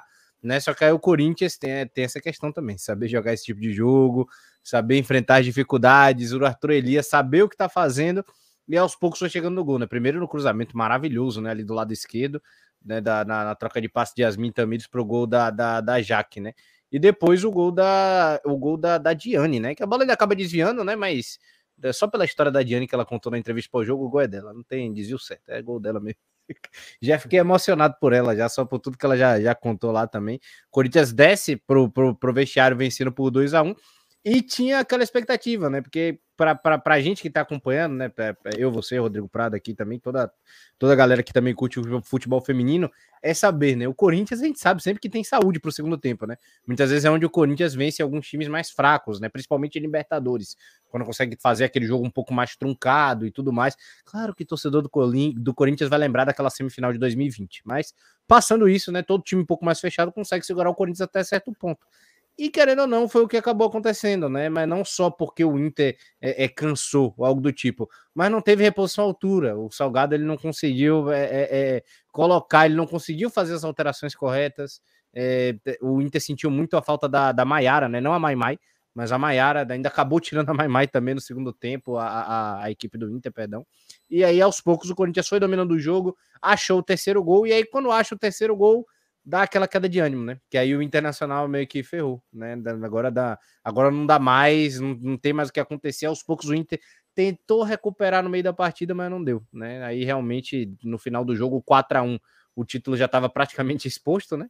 Já estava praticamente na cara ali. Acho que a Jennifer fez mesmo foi consagrar o caixão, né? Botar, botar a foto ali do quarto gol, a foto do título e aí o Corinthians acabou vencendo essa, é, essa partida, né? E é uma coisa que eu sempre que eu sempre falo do Corinthians, né? Um time que sabe jogar os 90 minutos. E é um mérito do Arthur Elias também, isso querendo ou não. É um técnico da qualidade do elenco, né? E aí, enfim, mas para a gente até não, não se estender relacionado à gestão, soube jogar os 90, os 90 minutos, soube jogar contra o Internacional e as famosas pardalzices do Arthur Elias funcionaram, né? Contra um Salgado, né? Que apesar de ter montado um bom time, ainda precisa de alguns aprendizados e talvez esse jogo do Corinthians possa dar para a próxima temporada. Pois é, Rodrigo, o Sérgio toca num ponto importantíssimo, né? A questão de, da reposição do internacional. Talvez tenha faltado um pouco disso para o Salgado, quem sabe até botar um pouco mais de dificuldade. Né? Absolutamente. Né? O Inter, a gente é, é, vinha falando aqui nos últimos episódios, até nas transmissões também, tem uma equipe que dá para se dizer que nessa temporada foi talvez a mais consistente, né? É, não pela colocação na primeira fase, mas pelo jogo mesmo, é, por ter conseguido, por mais jogos, é, é repetir uma consistência, tá? Só que, de fato, essa consistência ela se deve não a uma variação de jogadoras com funções diferentes. Não, o Inter tem aquele jeito de jogar, né? E tem algumas variações, mas depende muito é, é, é, ali da, da Milene Fernandes, da, da Mai Mai, da própria Duda. Sempre essas jogadoras elas precisam estar muito, é, é, é muito, é, elas precisam estar juntas, né? É, se tirar uma, uma das, das, das principais jogadoras, é, acaba que o Inter quebra, quebra o elo, né? A Mai Mai é, é saiu para a entrada da, da, da, Biazinha e aí quebrou o Inter completamente no segundo tempo, né? Agora, uma coisa do, do Corinthians que eu queria destacar é que justamente isso que o Arthur Elias fez de colocar a Vicky Albuquerque de volante, né? Uma atacante, né? É, quando ele resolve ir com apenas uma zagueira e coloca ali a Yasmin na zaga e a própria Tamires na, na lateral, e num dos gols ele faz essa inversão e é justamente a Yasmin que faz o cruzamento para Jaque, é, a estratégia do Arthur Elias foi surpreender. Uma equipe que é muito constante, muito consistente, mas foi, foi surpreendido. É nesse sentido que a gente fala que o Corinthians, o Arthur Elias, sabe vivenciar um mata-mata.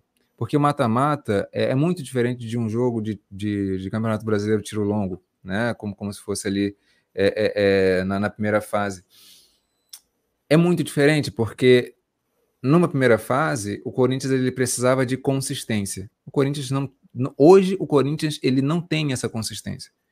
O Corinthians tem a consistência para um jogo de mata-mata porque ele vai ter essa variação, vai ter a leitura, vai ter a perspicácia do treinador, vai ter a, a capacidade de leitura também das jogadoras, né?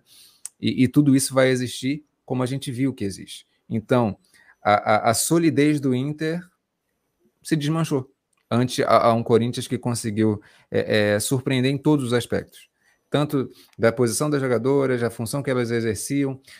O Arthur Elias, toda final, ele coloca a Gabi Zanotti em uma posição diferente. A sensação que eu tenho é que a próxima final que o Arthur Elias é, é, for jogar com a, com a Zanotti, a Zanotti era é sempre muito importante, né? E aí ela estava até, ela, ela, até jogou é, é, fisicamente forçada, né?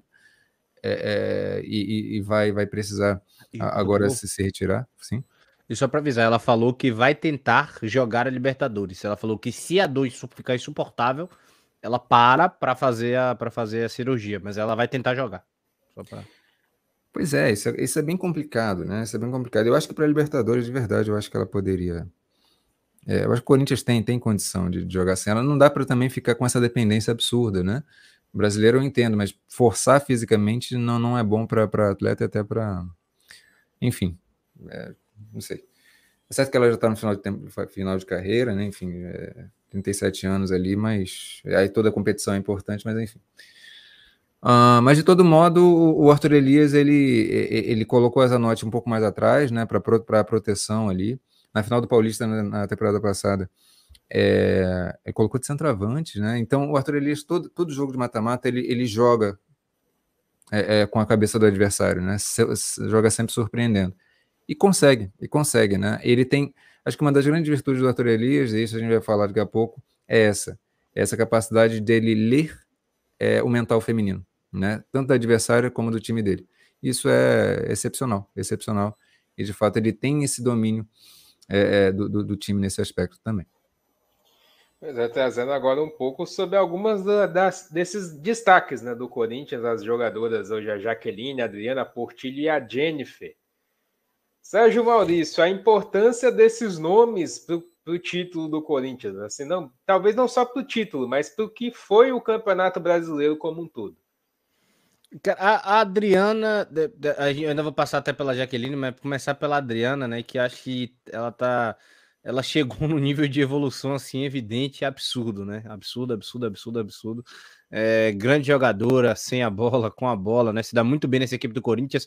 Gosto desses espaços, né, que o Arthur Elias dá, mas principalmente é, a, a, evolução dela dentro do jogo, a calma, a paciência, o momento certo de aparecer, né? De como ela participa da partida, o quanto ela evoluiu e o quanto ela mostrou essa evolução na própria final, né? Então achei isso de, de certa maneira assim espetacular, né, cara? A Adriana realmente ela tá num, num nível de evolução assim que eu bato palmas para ela, claro, né, pela evolução, mas, mas também por, por, pela gestão do Corinthians, né, e pelo Arthur Elias fazendo de onde ela tá, de ela tá fazendo chegar. A Jaque é um, é um caso fenomenal que a gente chegou a comentar algumas vezes aqui. A gente conversou sobre a Mica, né, na, na, na questão da seleção brasileira. A gente falou relacionada a Marissa, né, da, enfim, jogadora de São Paulo, mas pode se ater aí também alguns outros times, né, querendo ou não.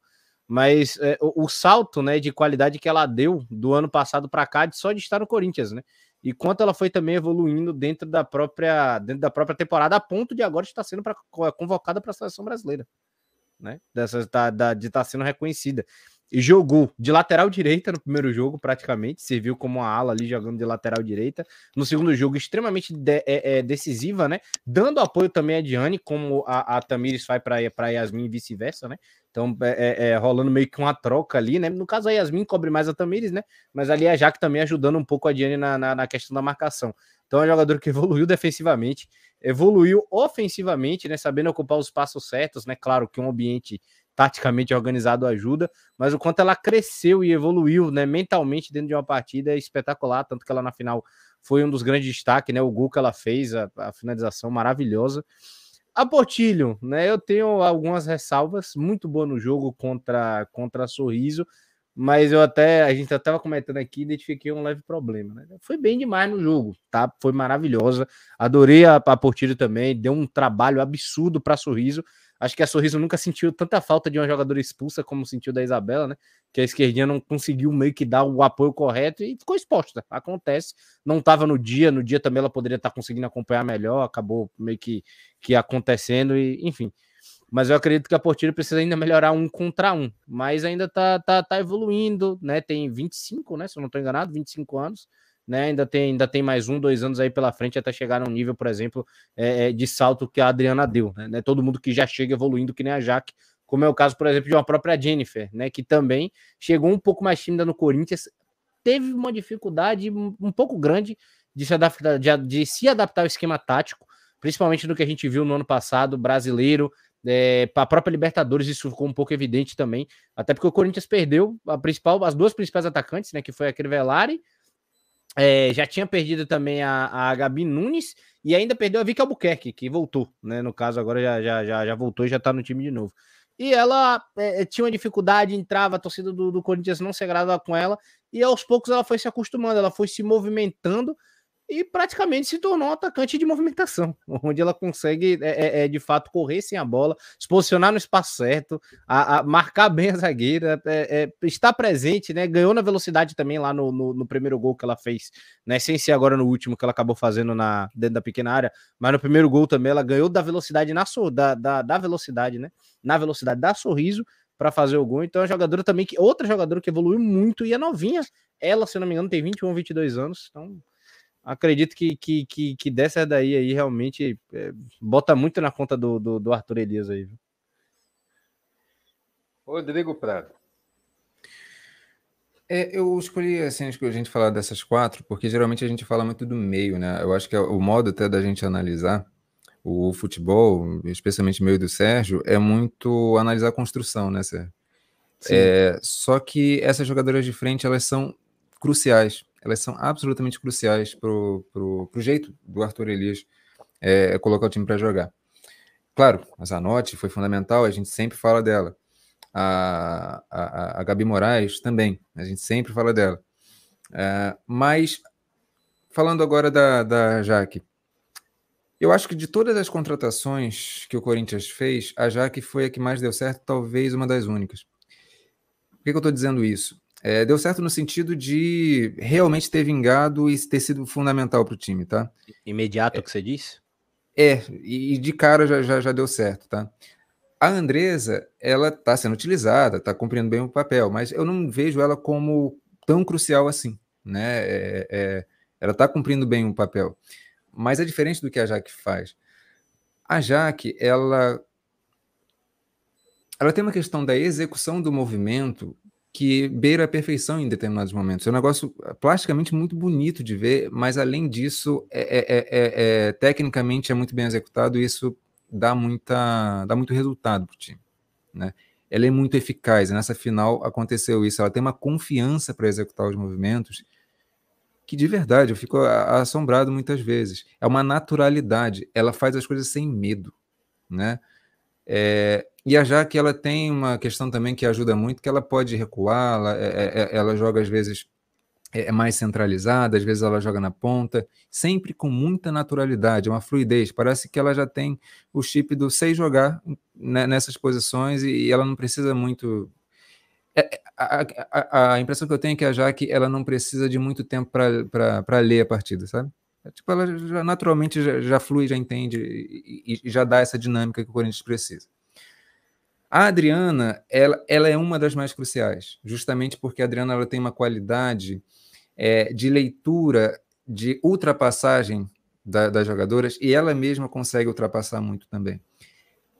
O jogo do Corinthians é muito dessa segunda bola de ultrapassagem. E a leitura da Adriana talvez seja a mais crucial para o time do Corinthians. A Gabi Portilho, ela tem uma qualidade muito grande quando ela consegue lateralizar e ela vai distanciando a marcação e, ó, eu estou recebendo a bola aqui um pouco mais para o canto, vem, vem, vem. Ela tem uma visão. Às vezes o problema da Portilha é quando ela está no mano a mano, né, é, e às vezes ela erra a, a, tomada de decisão. Mas isso eu acho que, que é algo que ela vai, vai, vai, vai, vai aperfeiçoando também. Mas ela é muito crucial para essa abertura de espaços, tá? E a Jennifer, ela vem crescendo demais. A Jennifer vem crescendo demais. É, é uma jogadora que também é, ela está adquirindo um pouco isso que eu falei da Jaque, né? De tipo a confiança, né? De, de conforme a, a, defesa adversária se porta, ela vai e acha soluções. Ela faz o pivô. Ela com naturalidade ela já vai conseguindo se encaixar nesse time e também vai se tornando uma das peças cruciais. Toda essa movimentação das jogadoras de frente do Corinthians é, é crucial para o funcionamento do time. É só por isso que a Gabi Zanotti consegue jogar o que joga, que a Gabi Moraes conseguiu é, é corresponder o que, o que corresponde. Então, muitas vezes, é, as jogadoras é, é, de frente precisam muito das, das do meio campo, né?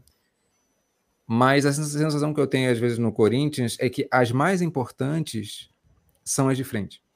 E às vezes na leitura que eu faço mesmo do, do jogo, priorizando muito o meio de campo, às vezes eu me eu, eu, peco um pouco nisso. O Corinthians ele é muito crucial nessas movimentações ali na frente, e aí por isso que eu quis destacar essas quatro. É, e falar aí agora do grande responsável por fazer esse time crescer tanto né, dentro do, desse cenário atual aí, um dos talvez um dos grandes nomes, como técnico até do futebol feminino brasileiro, Arthur Elias, fazendo aí por quê, né? Eu já começo aí fazendo essa, esse questionamento que traz a imagem, é muito importante. Por que é tão diferenciado, Sérgio Maurício? Cara, é, a gente até, até discutiu também, né? A questão é, é, do, do, do Arthur Elias ter espaço, né? Na, na questão do time, né? Quanto, quanto a gestão da, da, da Cris conseguiu dar tempo e espaço para que ele trabalhasse as ideias, né? E aguentar o Rojão, né? Mesmo o Corinthians sendo quarto colocado num Brasileirão Serial e outros momentos, né? Que ele conseguisse trabalhar a equipe, tivesse calma, paciência, para que ele pudesse aprender, trazer os resultados, né? E ele traz, né? De fato, ele é um cara muito diferenciado. Acho que uma das coisas que, que fica mais evidente no Arthur Elias é a questão da gestão de grupo, né? O quanto ele consegue lidar bem com as jogadoras e quantas jogadoras acreditam nele, né? Do que ele consegue fazer. É, é, é, querendo ou não, é uma situação rápida mesmo, só. É, depois a galera pode até procurar aí de fora, que foi do futebol masculino, a questão do Andreas Pereira, né? Reclamando lá, ah, o Everton Ribeiro lateral. A Vika Albuquerque jogou de volante. A Diane jogou de lateral direita. A Jaqueline no primeiro jogo jogou de lateral direita. A Tassiane em jogo no, no, campeonato, no campeonato Brasileiro, no comecinho, foi atacante. Ele fez as variações dele, ele foi fazendo, ele foi evoluindo e as jogadoras acreditaram, porque sabe, como, como até o Rodrigão colocou aí, a clareza das ideias de jogo, sabe onde ele quer chegar, sabe o que ele tá fazendo, ele treina isso também. Então, a, a, até a informação que a gente trouxe aqui também da questão dele treinar jogadores em posições diferentes dentro do treino, né? Então, ele trabalha a ideia de jogo, ele quer que as jogadoras pensem os jogos das diferentes posições, para que possa entender também o que a colega dela tá pensando do lado, numa situação de jogo, né? Então, isso fica meio que, que intrínseco, isso acaba se tornando orgânico, natural, né? O, o, ele, o ele lidar bem com essas atletas, né? Que aí é muito dele, né? É, a, a gente vê até em questão de, de pré-jogo ali, que é o que a gente consegue ter a ter o, o, contato né, com a Arthur Elias, que aí o dia a dia é com a jogadora mesmo, não tem como a gente estar tá presente, né? Talvez um setorista de fato tal, mas a, a questão da preleção, o quanto a gente vê ela, é, elas falando bem dele, né? O quanto elas respondem a ele. Então a gente vê que isso realmente tem um, tem um resultado, né? Então o Arthur Elias ele tem é, essas meninas praticamente na mão, essa gestão de grupo na mão. Então conseguem fazer com que elas comprem essas ideias, é, com que elas trabalhem esse tipo de jogo. É, em 2020, um exemplo, né? É, e 2000, até em 2021, ali para 2021, a Zanotti foi, foi meia muitas vezes, de jogar mais à frente mesmo, posicional ali, tá junto, ou tá junto com o atacante, ou tá junto. Ela fazia muito esse junto com a Crivellari, né? Da esse apoio da Crivellari e a, e a, e a Gabi Nunes, quando ela jogava um pouco mais à frente. Ela virou segundo volante praticamente, dando apoio lá de trás, ajudando na marcação e tudo mais. A Gabi Zanotti, a, a, a, pô, a medalhão da equipe, que não tô dizendo da, é, disso de maneira negativa, mas, pô, é uma pessoa que você respeita hierarquicamente lá dentro, né? As jogadoras mais jovens e tudo mais. E ela tá ali ouvindo o Arthur Elias, fazendo a parada dela, também trabalhando. Então a gente vê o quanto isso é importante, o quanto é importante a confiança do clube, é, essa diretoria dar esse tempo de trabalho para ele independente. E aí, uma das coisas que a gente vê no masculino que me dá uma raiva, que é a questão de a gente sempre olhar o resultado. Sempre, ou, ou que o time tá, tá ganhando muito, como a gente viu o caso de um Renato Gaúcho no Flamengo depois viu a desgrama que deu, ou quando o cara começa a perder muito e não, e não entende o que, que ele tá trabalhando ali. E pô, é, um, é, um, é um exemplo do, do Corinthians dar esse tempo, dar essa gestão e fazer com que o rabo do pavão consiga abrir por completo, né? Passa essa tempestade e a gente consiga ver tudo que ele consegue desenvolver, né? E aí a gente, e a cada ano parece que a gente vê um trecho a mais do Arthur Elias, né? Parece que cada, cada vez mais um rabo desse pavão aparece, né? Vai, vai impondo novas dificuldades e ele vai conseguindo se sobrepor. Então, acho que são acho que os, os maiores aspectos dele que a gente pode falar, esse aspecto humano, né, de gestão de grupo, é esse trabalho tático que ele consegue desenvolver por causa da gestão de grupo, né, que ele tem junto com as jogadoras, e essa questão dele superar dificuldades, né? Ele é um cara que é, tanto que, que, que, o pessoal até brinca, né? Isso daí desde 2020, né? Eu já, já via da torcida do Corinthians, né? silêncio, o rei está trabalhando. É o ator Elias. Ele consegue ter essa. Ele consegue, ele tem essa paciência até da torcida. O Rodrigo até falou da, da Chelsea, da, do, do, Chelsea, né? Ah, confiamos na Reis, né? É, a torcida do Corinthians confia cegamente também no trabalho dele sabe de tudo, tá ligado? Não que cegamente nesse sentido seja ruim. Então acho que o Arthur Elias é uma mistura do potencial dele, confiança da torcida e da jogadora no trabalho. Então a gente tira aí praticamente a perfeição do que ele planeja. Tá? Só para explicar. Então acho que é acho que é basicamente isso. Rodrigo, até toda essa questão, né? O domínio de grupo que ele tem, a facilidade que ele tem de lidar com as jogadoras, elas entenderem aquilo que ele quer dentro de campo, também faz essa diferença. Né? Acho que o, o Sérgio tocou nos pontos mais cruciais, que é, por exemplo, a questão da diferença do futebol feminino mesmo, tá? É, no masculino, a questão é cultural, ela é social, ela tem várias questões muito delicadas que dificultam muito. Parece que o jogador, ele muitas vezes ele acha que sabe mais do que o treinador. Né? Ah, não, jogar bola é comigo, eu jogo bola. A mulher, ela muitas vezes ela vai apresentar esse essa qualidade mesmo de ouvir, de querer evoluir. Não importa se ela é a principal ou principal nome, né?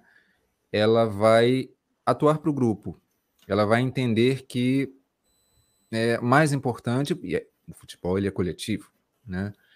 Agora, o primeiro ponto que eu acho que eu destaco é, é isso, a estrutura do clube. O Arthur Elias, essa pergunta geralmente aparece, né? É, o Arthur Elias em tal time funcionaria? Funcionaria melhor, mas não do mesmo jeito. Não com, porque essa estrutura a gente não pode é, negar a importância de uma Cris Gambaré, de um marketing que o time tem, da conexão que o time tem com a torcida.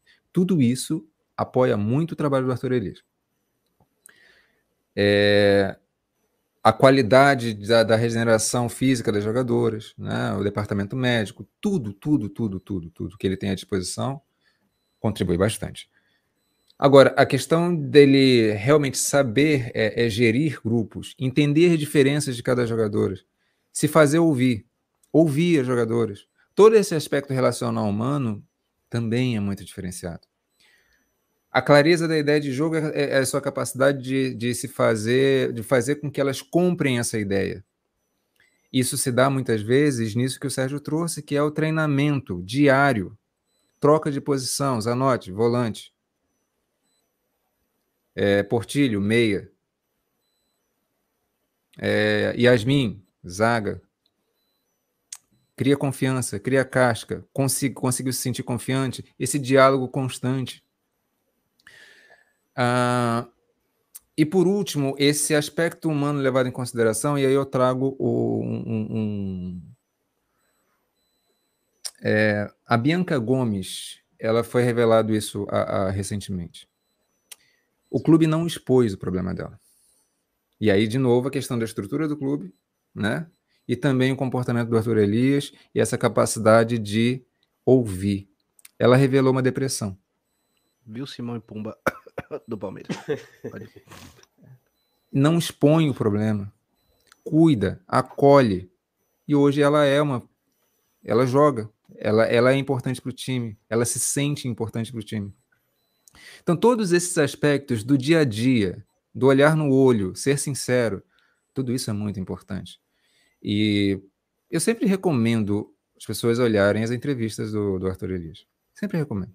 Né? Porque ali você acaba percebendo um pouco desses elementos todos né, atuando.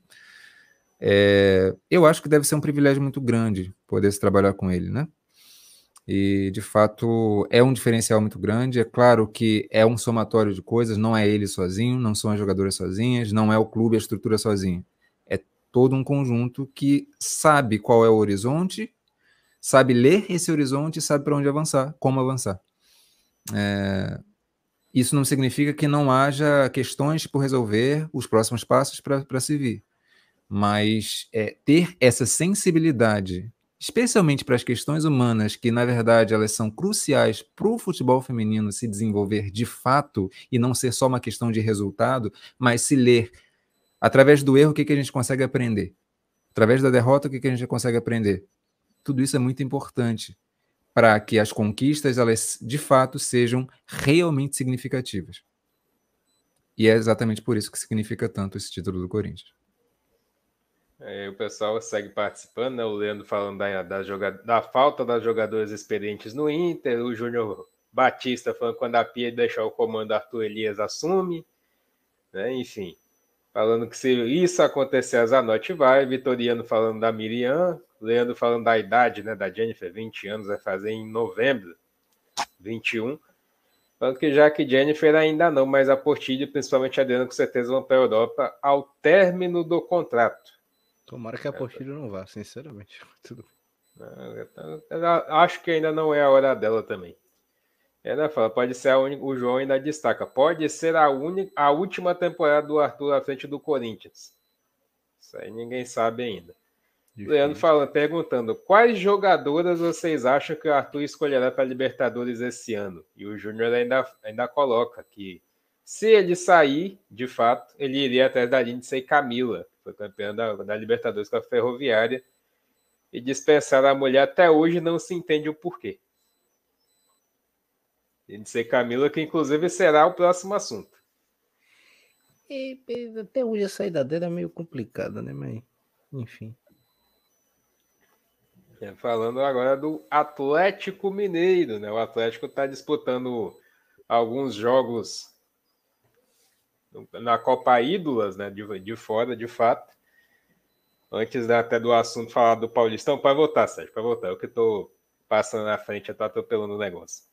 Falar do Paulistão, né? As chances, as oportunidades de cada clube, como que vem a representar esse campo, o que vem a representar de fato esse campeonato paulista, Rodrigo Prado, na sua opinião? Rapaz, é interessante é, é falar do, do Campeonato Paulista por diversos aspectos, né? Porque ele tem um, um, uma colocação dentro do cenário de competições do Brasil de, de, um destaque muito grande, né?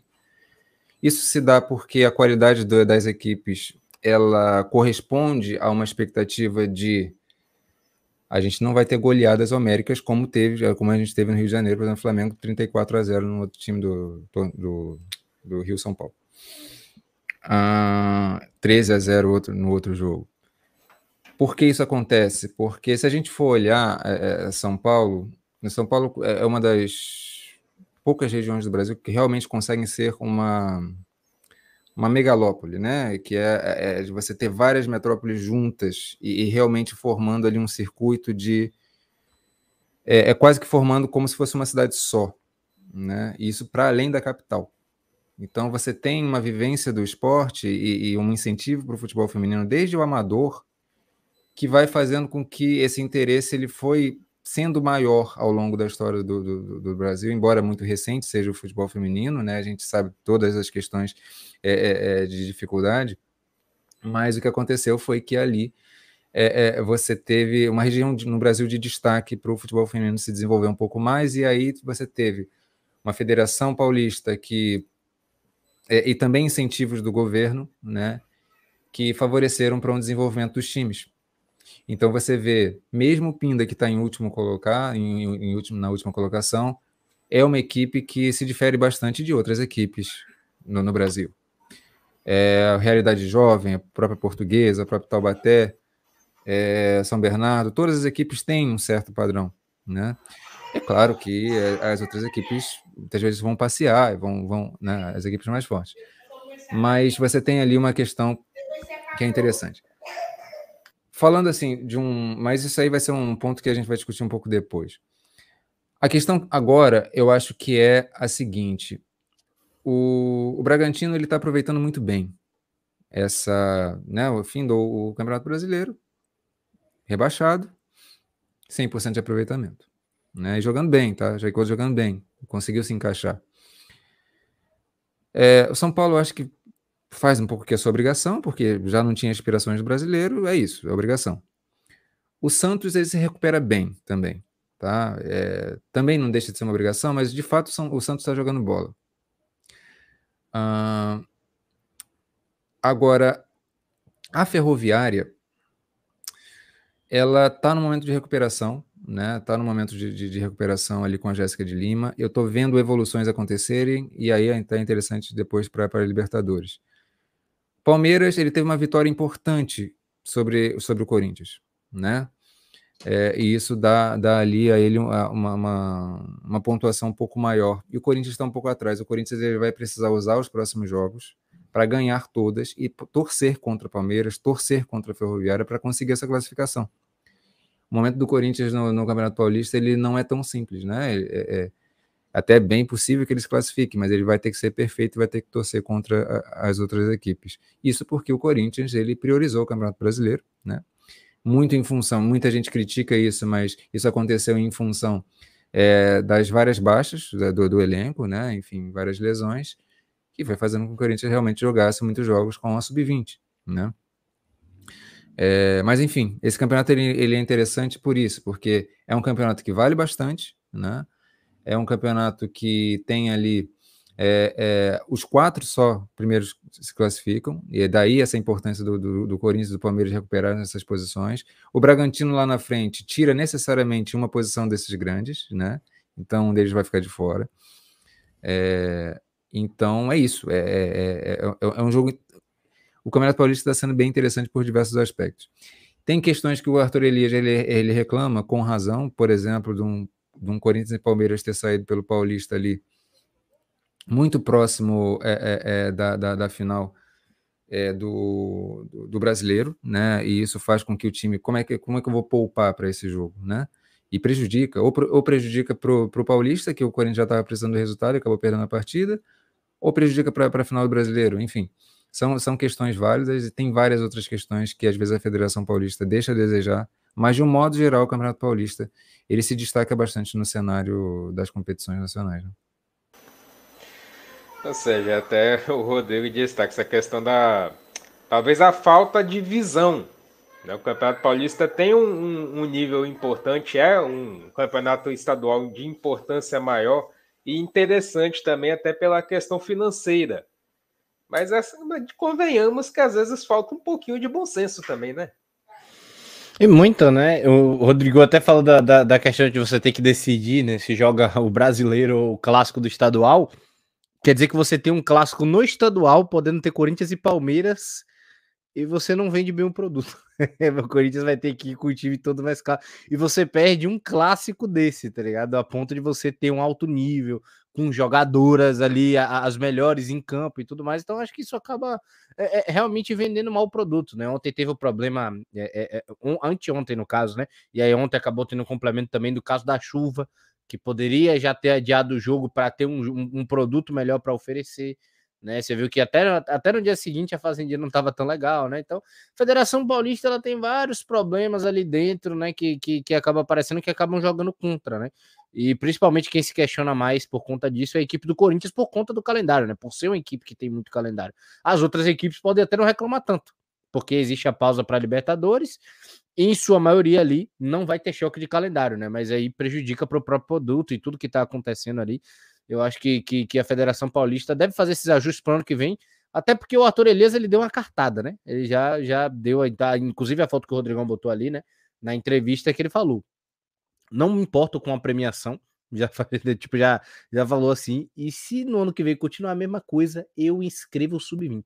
É, é, é, arrecadado. Ou, ou a Federação Paulista entende isso, ou vai continuar fazendo besteira, né?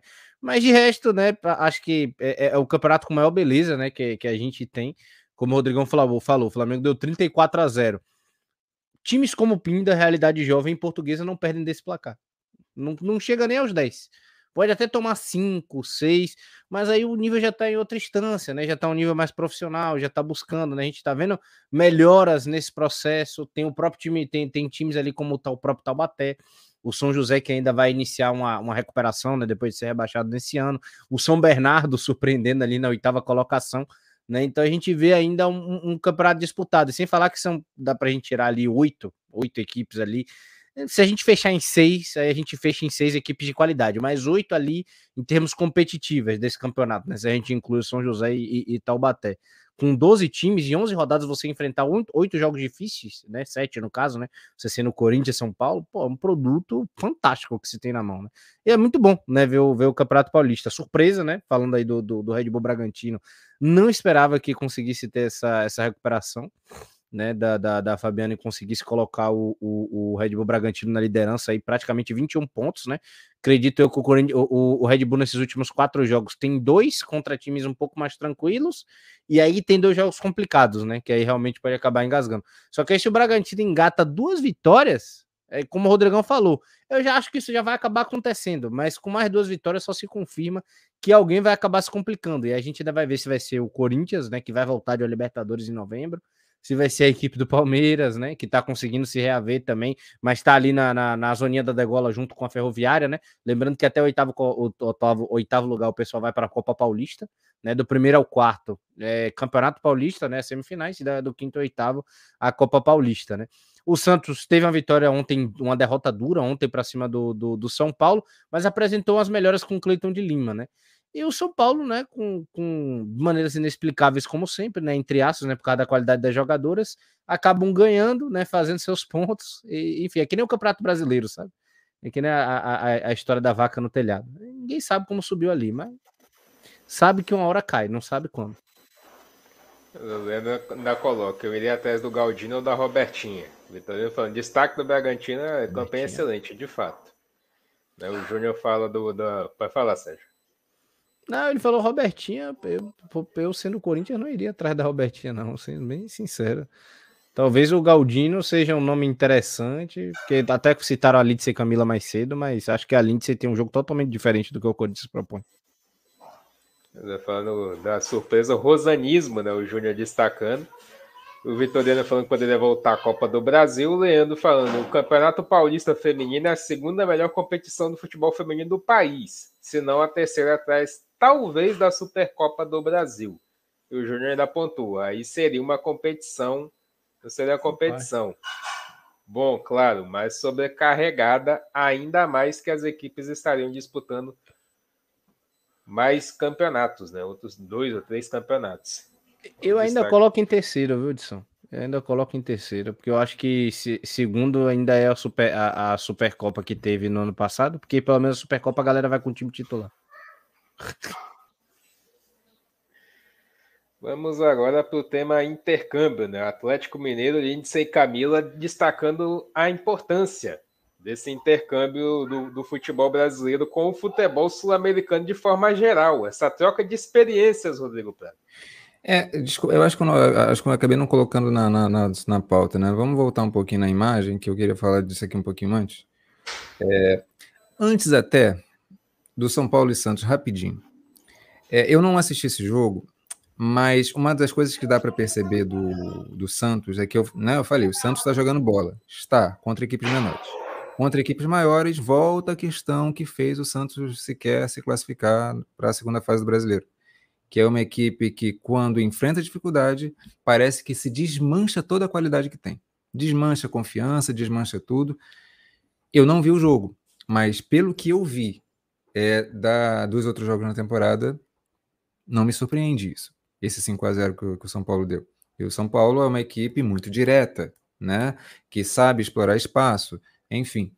É, esse resultado de fato não, não, me surpreende. Embora o Santos tenha é, do Campeonato Paulista o futebol mais envolvente, mais vistoso, tomar de 5 a 0 do São Paulo não me surpreende exatamente porque o Santos é uma equipe que, quando tem um mínimo de dificuldade, parece que se desmancha tudo. Né? Mas vamos lá. É, eu queria fazer uma reflexão aqui sobre, sobre o seguinte, e, e, eu, e, essa reflexão ela, ela, é, é, ela, aconteceu num desses jogos do Paulista, tá? É, que foi, me lembra, ou seja, foi Santos e Taubaté? Foi, foi o 5 a 0 aquele dos escanteios? Foi Santos e Taubaté, eu não estou lembrando o, o, placar. é, acho que, que foi. Santos foi, goleou. Foi, acho que foi 5 a 0 ou 4 a 0 foi isso aí. É, o, existe uma questão no futebol nacional, e aí é importante a gente falar da questão do porquê que às vezes a gente não pode exigir tanto. Porque às vezes a gente olha um jogo do Arsenal, olha um jogo da seleção brasileira, e às vezes a gente quer que um time brasileiro, um clube brasileiro determinado, aplique as mesmas coisas, a mesma complexidade de jogo. E quando eu vejo, por exemplo, a equipe do Santos jogar, ela me mostra o seguinte: a equipe do Santos e a equipe do Campeonato Paulista, de um modo geral, isso me torna muito, muito, muito claro. A questão toda do futebol brasileiro central é a execução de fundamentos o passe, o passe longo, o drible, a corrida. Essas coisas vistas de maneira mais isoladas, o quanto que essas jogadoras conseguem acertar, o quanto que essas jogadoras erram quando estão em pressão. É nesse nível. No nível acima estaria algo como a tática, a movimentação, a, a flutuação, né? a, a, a jogada em profundidade. Esse nível é o nível do Corinthians. Esse nível é o nível do Inter. Esse nível potencialmente é o do Palmeiras, mas atualmente já não é, porque tem as questões todas lá, mas tem, tem, tem, tem esse potencial. Equipes como o Santos, elas, elas dependem demais, demais, embora tenha craques absolutas, mas elas dependem demais dessa confiança inicial da boa execução de um fundamento. Quando isso falha, quando isso começa a, a quebrar, parece que toda a questão complexa que vem adiante disso, ela se dissolve. É, então, para analisar especialmente o Santos, mas outras equipes menores também, e as outras equipes menores elas têm muito isso, porque o Taubaté, por exemplo, tem jogadores, é, é, eu lembro muito da, da, da Keké, mas tem outras também, são muito interessantes. É, são habilidosas, têm talento, é, mas a questão toda ela para ali. A boa execução de um movimento, um bom passe, uma boa finalização, porque a questão tática que vem, né, o fluxo de jogo, toda a dinâmica mais complexa que a gente vê se desenvolver num futebol mais desenvolvido, é, não dá para exigir isso. Então, às vezes a gente vê, ah, o treinador está trabalhando de tal forma, né? É, é, eu acho que o futebol brasileiro ainda está nesse estágio. A gente, e eu acho interessante diferenciar isso para a gente entender em que ponto os times estão. Porque aí, uma vez superando, e a gente diz, ó, superou, legal. Então, a gente, a gente cobra e a gente e a gente diagnostica melhor as coisas, percebe? O futebol brasileiro está nesse nível para mim. É, eu não sei se vocês concordam com isso, né? Mas eu tenho essa, essa impressão e me ficou muito nítido, né? Tem me ficado muito nítido porque eu tenho buscado, de um modo geral, é, entender por que, que algumas coisas no futebol brasileiro às vezes me incomodam tanto e quando eu compreendo essas coisas, o que me vem é, cara, se a gente compreender os contextos de cada time, os contextos de cada situação, a gente consegue é, é ser mais propositivo na crítica. E não, ah, esse time não sabe construir. Ah, esse... calma o futebol brasileiro tem algumas questões, algumas nuances que precisam ser prestadas atenção e serem olhadas com carinho. Porque o futebol, ele é isso. Ele é uma escada de complexidade, né? E às vezes as equipes brasileiras ainda estão muito presas naquilo. É, será que eu consigo acertar o mínimo? Quando não acerta o mínimo, nada acontece adiante, né? Enfim, era um tópico que eu queria ter trazido. Isso, isso é uma realidade do Santos, né? Querendo do próprio Santos, inclusive. A gente pode citar questão de, de fundamentos com, com jogadores aí de, de times menores, né? Da questão de ainda ter essa evolução, da questão social, da questão da base feminina no Brasil, né? Todo todo investimento que pode ter, mas também tem, tem um exemplo do, do grande Santos, né? Que de fato, quando as coisas não acontecem da maneira que gostaria, né? Quando, quando não acerta da maneira que gostaria o time cai de produção. A gente viu isso com o Palmeiras, né? Quando vai enfrentando uma certa dificuldade que vai exigindo algo mais, o Santos começa a empacar. Né? Acredito que o Cleiton de Lima até possa trabalhar isso de fato, mas falando em, de uma maneira geral, eu acho que é um nível que o futebol brasileiro pode dar em passos ainda. Eu vejo que a Federação Paulista está investindo na base, né? Eu vejo agora hoje o pessoal divulgando muita peneira, né? De, de, de, de quase todos os clubes ali em geral deve ter um trabalho das, das equipes agora também para que isso seja trabalhado melhor, né? Então, é, com certeza já está muito mais avançado do que a gente viu atrás, mas ainda falta muito, uma escada muito grande, como o Rodrigão falou, para a gente percorrer, né? É, até socialmente, nesse, falando nesse sentido. Mas eu acredito que, que principalmente São Paulo vai, vai, vai largar um pouquinho na frente, né? Em relacionado a isso. Eu ainda queria me aproximar um pouco mais do Rio Grande do Sul, porque lá tem sido revelada muito boa jogadora. Né? Mas, mas o que eu vejo que são esses dois centros que tem, que tem ainda liderado isso um pouquinho melhor. Mas de fato são pontos ainda que a gente precisa passar nessa né? questão de fundamentos, né? A principal jogadora que a gente, uma das principais jogadoras que a gente tem, as duas, se eu não me engano, né? Marta e Formiga não tiveram base. Então, é, é, um dos problemas, é um dos problemas, tá ligado? Porque nem toda jogadora vai, vai, vai nascer tão genial e confiante assim, tá ligado? Você vai precisar ser desenvolvida um pouco melhor. Não tô, não tô, não tô dizendo que, que, que, é inalcançável nem nada, mas tem umas que precisam ser trabalhadas. A gente acabou de falar do Corinthians. Tem, tem a Jaque que se adapta uma temporada. Tem a Jennifer, que depois de duas dá resultado. Nem por isso uma é pior que a outra. Mas só uma coisa para pontuar. Percebe a diferença do que, que é uma jogadora, qualquer que seja, qualquer que seja, atuar num Santos, em que o jogo ele flui apenas quando, sabe, aquela ousadia e alegria delas, que é, é apaixonante, é um jogo assim, simplesmente apaixonante, mas que na menor dificuldade não, não flui, uhum. para um Corinthians que, por mais dificuldade que tenha, o fluxo está ali, a ideia do fluxo está ali, as jogadoras já pegaram intuitivamente qual é a questão, sabe? E aí, às vezes, você tem uma ou outra que não encaixa e tal, mas aí é isso. A, de novo, a grande qualidade do Arthur Elias é ter isso muito claro e fazer as jogadoras rodarem é, é, é nessa ideia de jogo, que aí ela transcendeu a questão da execução. Uhum. Ela é uma questão coletiva que funciona e as, e as jogadoras elas têm isso visivelmente compreendido. E aí, por mais que erre, vai acertar em algum momento, porque a coisa já, já, já foi mentalizada, já foi entendida, já foi compreendida. A, na repetição vai acontecer. O que acontece com o Santos é o contrário. Você precisa acertar tudo para tudo ir bem. No primeiro erro, a confiança cai. E aí parece que desaprendeu a jogar bola. Isso é muito cultural também, né? Uma parada meio, meio bizarra. Sim. O jogo coletivo ele precisa ser desenvolvido com mais qualidade no Brasil. Isso vale para o masculino também e, e, e para o feminino. É, é, porque, porque o masculino tá em, tá em outro patamar de evolução, né? Aí Sim. a gente vê, vê menos isso, né? Então isso no feminino Sim. acontece mais. Mas isso é uma parada cultural nossa, né? Aquela parada que o pessoal sempre fala da alegria das pernas, o pessoal que tá nos ouvindo, alegria, alegria, alegria, alegria. Dá errado um drible, você começa a, a forçar o cara e o cara erra, ele perde a confiança, tá ligado? É, porque você olha para sua companheira, ela tá errando o drible também. Onde é que tá a confiança? Tá no drible que acerta ou tá no sistema de jogo que é compreendido? Exatamente. É, é, Esse é o grande ponto. Né? É perfeito. Parada, parada é essa. Seguimos aí com o pessoal participando. O Júnior falando que a Cristiane jogava no São Paulo saiu trazendo críticas, né? E ainda fala que o Santos hoje passa por algumas situações e críticas, inclusive, da Cristiane feita em relação à estrutura. Odisson. Diga. O São Paulo ele é, é diferente, tá ligado? Porque o Santos ele passa por dificuldades financeiras, ele dá apoio ao futebol feminino, mas ele ainda tem algumas questões ali que ele, que ele, que ele resolve que são outras nuances. O São Paulo é falta de apoio do clube. Então, uma parada muito grande ali, tá ligado? Forte.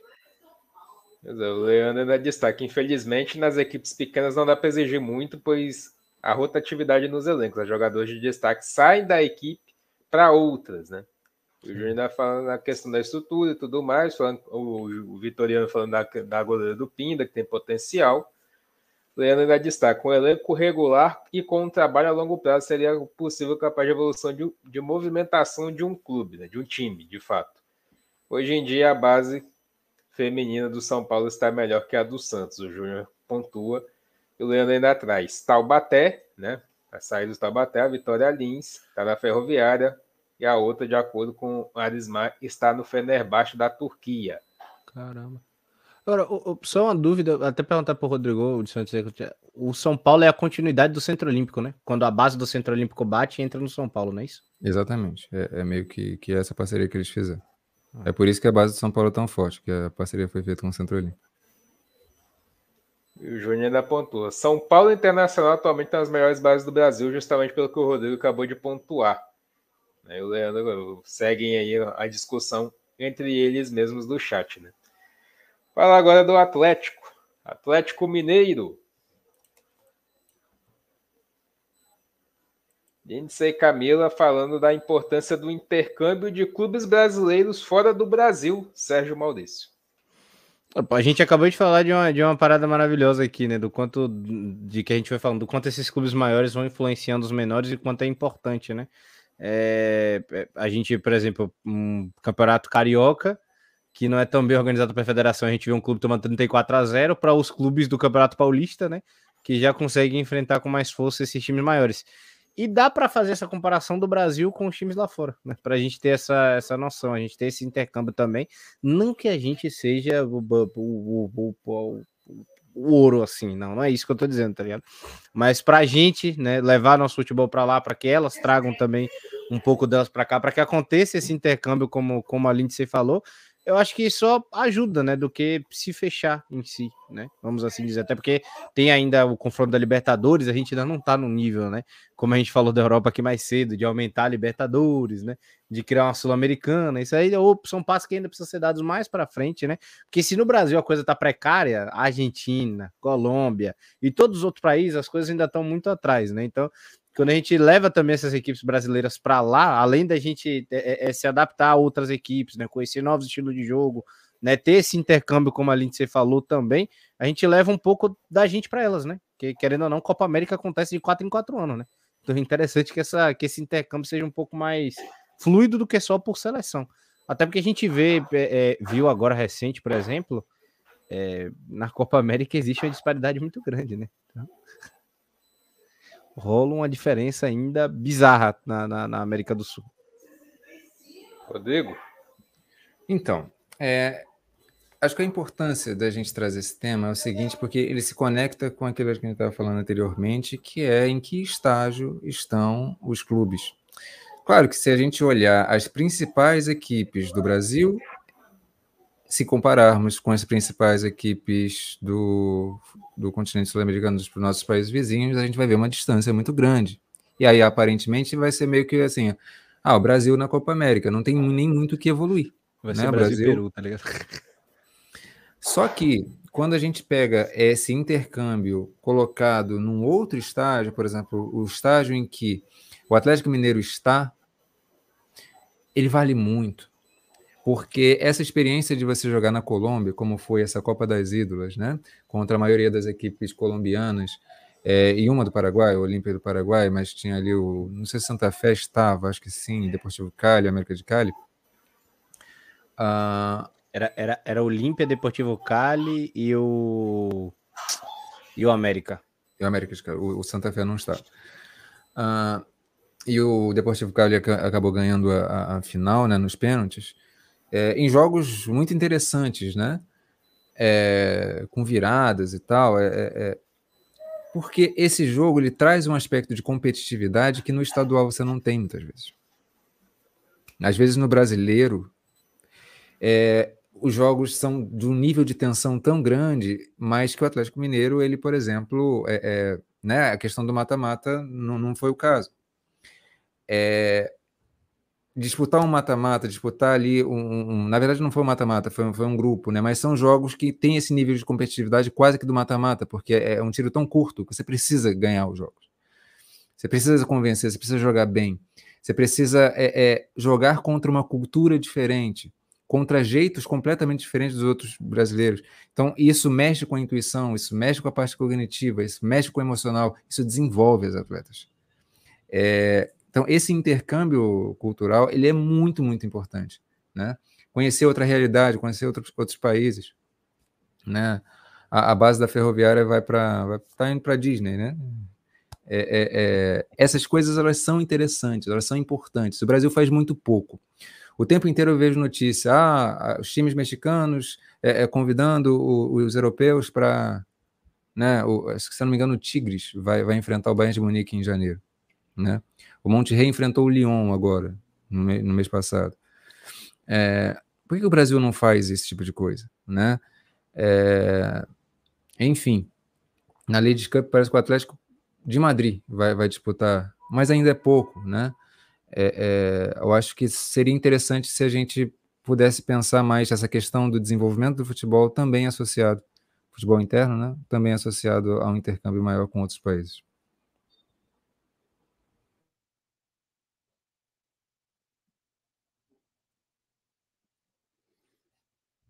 O Hudson tá no mudo. Eu concordo. Concordo também. Leandro falando da felicidade, né? O Campeonato Argentino deu 30 mil lá na Bomboneira, né? Foi a estimativa de, de público. O Vitoriano falando do Bastante de Guayaquil, que tem a destaque lá chamada Rieira, falando que é muito boa jogadora, e o, o Leandro falando ainda. Certamente Arthur conversará com o Lindsay para saber sobre equipes do seu grupo da Libertadores. Tomara que converse mesmo. É, vai ser de fato uma situação interessante. Nós vamos falar agora um pouco de seleção brasileira, né?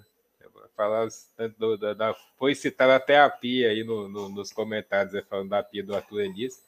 Seleção brasileira que terá dois amistosos. E Noruega no dia 7 do 10 às 14 horas e a Itália no dia 10, mas o horário ainda não divulgado a importância desse amistoso entre essas seleções, hein, Rodrigo? Para você, Noruega e Itália.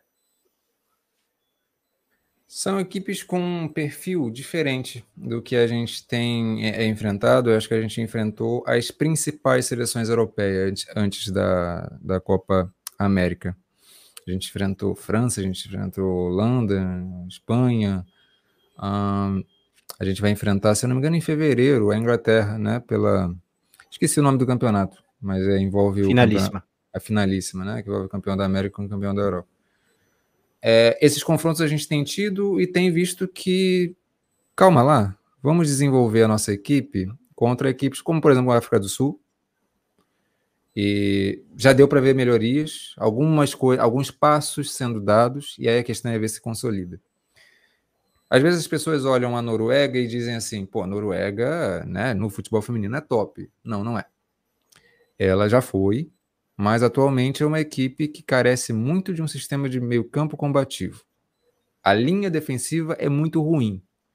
O Brasil, de verdade, eu acho que tem obrigação de ganhar da, da Noruega. A Noruega tem talvez a melhor centroavante do mundo? Tem. Tem a, talvez a melhor ponta direita do mundo? Tem né? A melhor centroavante é a da Hegerberg, a melhor ponta direita também joga como meia, a Graham Hansen. Tem a Guru Reiten. Do meio para frente, a Noruega ela é muito boa. Com a bola nos pés, a Noruega é muito boa. Mas atrás, a Noruega é muito frágil. Não à toa, a Noruega tomou de 8 a 0 da Inglaterra. É, não à toa foi, é, para muitos, a decepção da, da Euro, para mim, não. Né? É, então, acho que é um, é um teste interessante. Comparar a Noruega à Suécia e a Dinamarca, não, não acho que seja devido. A Noruega está abaixo, porque o sistema defensivo é abaixo, embora o seu sistema ofensivo seja melhor do que esses, mas é aquilo. Ataque sozinho não faz nada. Se você não tiver um sistema que recompõe, que não faz, não faz sentido. Então, é um amistoso que tem essa coisa da, da, do desafio defensivo do Brasil, positivo, e eu acho que é uma seleção que é interessante para a gente testar no nível que a gente está agora, no estágio que a gente está de evolução agora. E a Itália é mais interessante ainda, porque aí eu acho que defensivamente não é essa perfeição toda, mas é um time organizado, está evoluindo, é, e ofensivamente tem muitas virtudes. Então é um time mais equilibrado e vai ser um teste interessante também para a seleção brasileira. É, são amistosos de fato interessantes. Nós tivemos oportunidade nessas modas. Na Euro, inclusive, de acompanhar alguns jogos da Noruega, e de fato o que o Rodrigo fala se confirma né, em relação principalmente à, à seleção italiana, que vem numa evolução importante, inclusive dentro do seu próprio campeonato nacional. Sim, sim, sim, sem sombra de dúvida, né? É, é, a gente gostou muito do que a gente viu na, da, da Itália na Euro, né? A gente teve uma prévia de uma prévia de Champions também da, da Juventus, né? Vencendo a primeira partida contra o Lyon, né? Depois sabendo que, que o Lyon se classificar, mesmo assim foi, foi espetacular, né? Mas vai ser bom ver essa Itália, né? É, é, enfrentando a equipe do Brasil. Acho que a gente está. É, enfim, era para a gente estar tá à frente, né? Se a gente tivesse um pouco mais de, de, de organização, mas a gente ainda está num, num, num, estágio meio que similar, né? Só que com, com nomes ali mais interessantes, né? Individuais. Acho que eu vou, como o Rodrigo falou, a gente pode explorar muita coisa, né? A gente passou de dois jogos ali contra a seleção mais frágil, que era organizada, mas era justamente mais frágil, né? Tava em outra etapa física, né? Tava em outra etapa de qualidade técnica e tudo mais. Então, o Brasil mesmo assim conseguiu sobressair, mas ofereceu um desafio interessante. Eu acho que a Itália pode oferecer degraus a mais, né? Do que a África do Sul ofereceu, mas similar do que a gente viu ali. Né? Isso, isso que vai ser bacana, né? A gente conseguir ter uma seleção desenvolvendo um estilo de jogo organizado. A Noruega, né, é, como, como até o Rodrigo já tinha falado, né, depois a gente acabou vendo lá no, no 8 a 0 né, que tomou da, da, da Inglaterra, acho que vem com, vem com muito nome, né, para enfrentar a seleção brasileira. Dependendo do que acontecer, eu não sei o quão bom vai ser em oportunidade para a Pia, né? Eu acho que o jogo da Noruega pode acabar contaminando, né, o jogo da seleção brasileira um pouquinho, ou vice-versa, né? Acho que pode ser um jogo meio meio, meio confuso. Aquele jogo que, gente, que nem aconteceu na, no, nos amistosos passados, foi até na própria Copa América, que a gente pode, pode não gostar do jogo na Noruega e pode gostar do jogo com a Itália. Que eu acho que a Itália talvez ofereça essa obrigação para o Brasil, como a África do Sul conseguiu oferecer. Mas são dois amistosos interessantes, né? Duas seleções de, de alto nível, mas não tanto, né? Mas que a gente consiga ali ter uma certa competição e dizer assim: ah, passou da África do Sul, e agora? Vamos pegar essas seleções aqui maiores agora. Eu ainda acho que o Brasil precisava desenvolver um pouco mais o estilo de jogo, mas é um desafio maior perto do que a gente já viu. E tomara que continue o que a gente conseguiu é, é, enxergar na África do Sul. Pois é, a gente vê aí a Lele, né, convocada, Letícia, Luciana, Tainara, Rafael, Lauren, Kathleen, Tamires, Antônia, Tarciane, Fê Palermo, Yaya, Ali Borges, Adriana, Carolyn, Jaqueline, Ana Vitória, Duda, Duda Sampaio, Milene, Debinha, Bia Zanerato, Geise, Gabi Nunes e Ludmilla. Essa seleção brasileira convocada pela Pia para esses dois amistosos.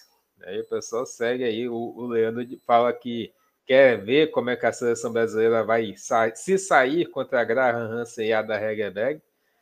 Né, falando, falando, que ficou decepcionado com a Noruega, inclusive na Euro, né? E o João falando da questão da seleção italiana, vai ser boa de enfrentar.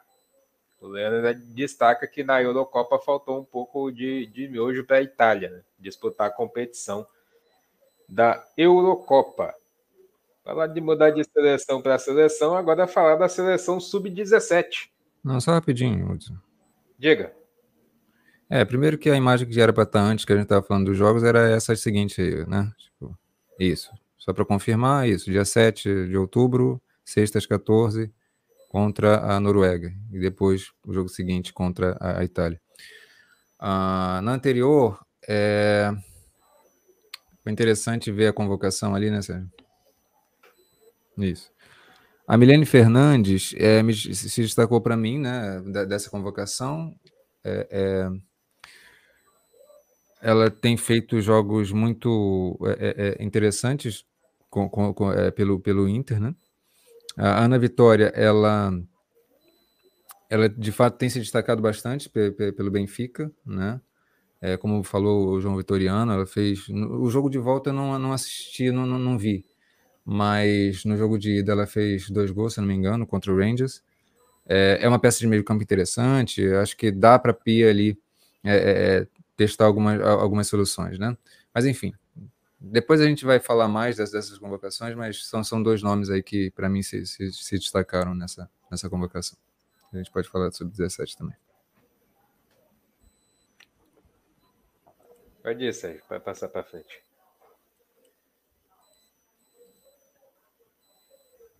Sub-17 convocada aí, a Copa do Mundo, né? Convocadas Copa do Mundo Sub-17 feminina, Leilane, Elu, Mariana, Luana Guta, Grazi, Kedma, Ana Beatriz, Alice, Rebeca, Mica, Carol, Lara, Ana Júlia, Juju Harris, Bechon, Ana Flávia, Aline, Johnson, Raíssa e Dudinha.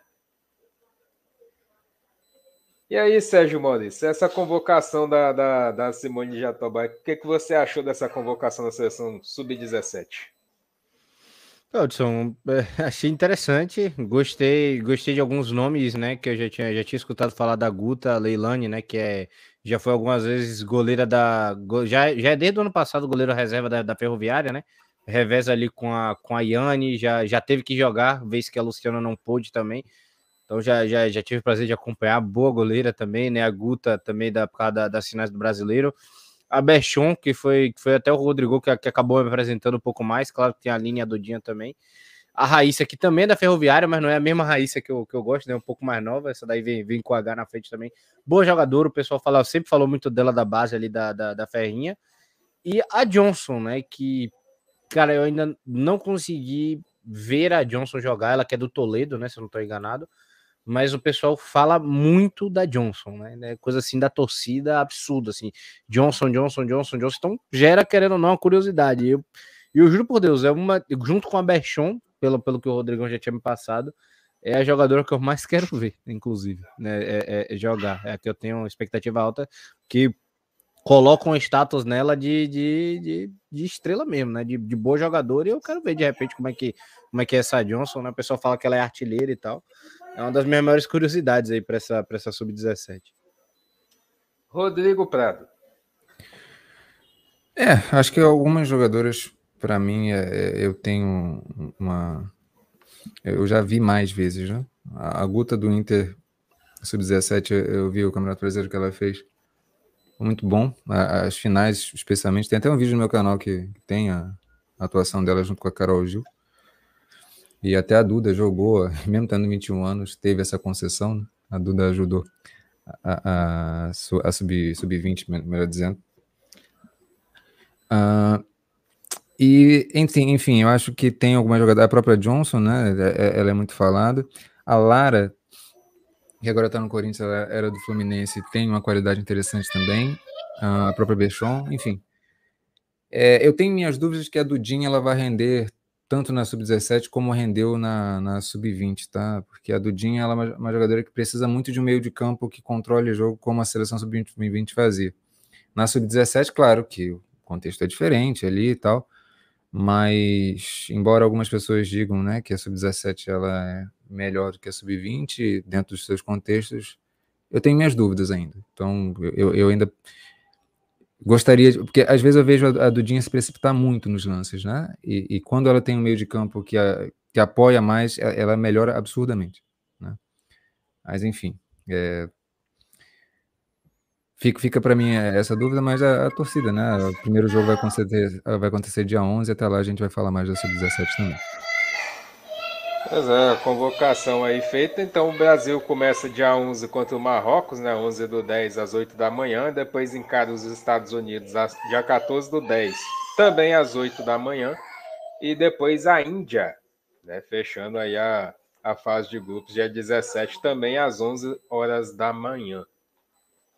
Pessoal do chat participando, o João falando que gostou da Ana Vitória, que joga bem no Benfica. O, o Leandro perguntando aí, da, falando por que, que a Pia insiste tanto na Ludmilla. O João Vitorino. A Pia insiste é tanto pergunta... em tanta gente. é, é uma pergunta interessante, viu? Ela insiste, como o Sérgio falou, insiste em muita gente que a gente não consegue entender, mas enfim. O João ainda fala Juju Harris joga nos Estados Unidos. Leandro destaca falando que a Johnson é boa jogadora. E o Leandro ainda coloca embaixo. Kedman, a Júlia Johnson, a Dudinha, a Aline, senti falta das irmãs Calazans. Elas não foram convocadas.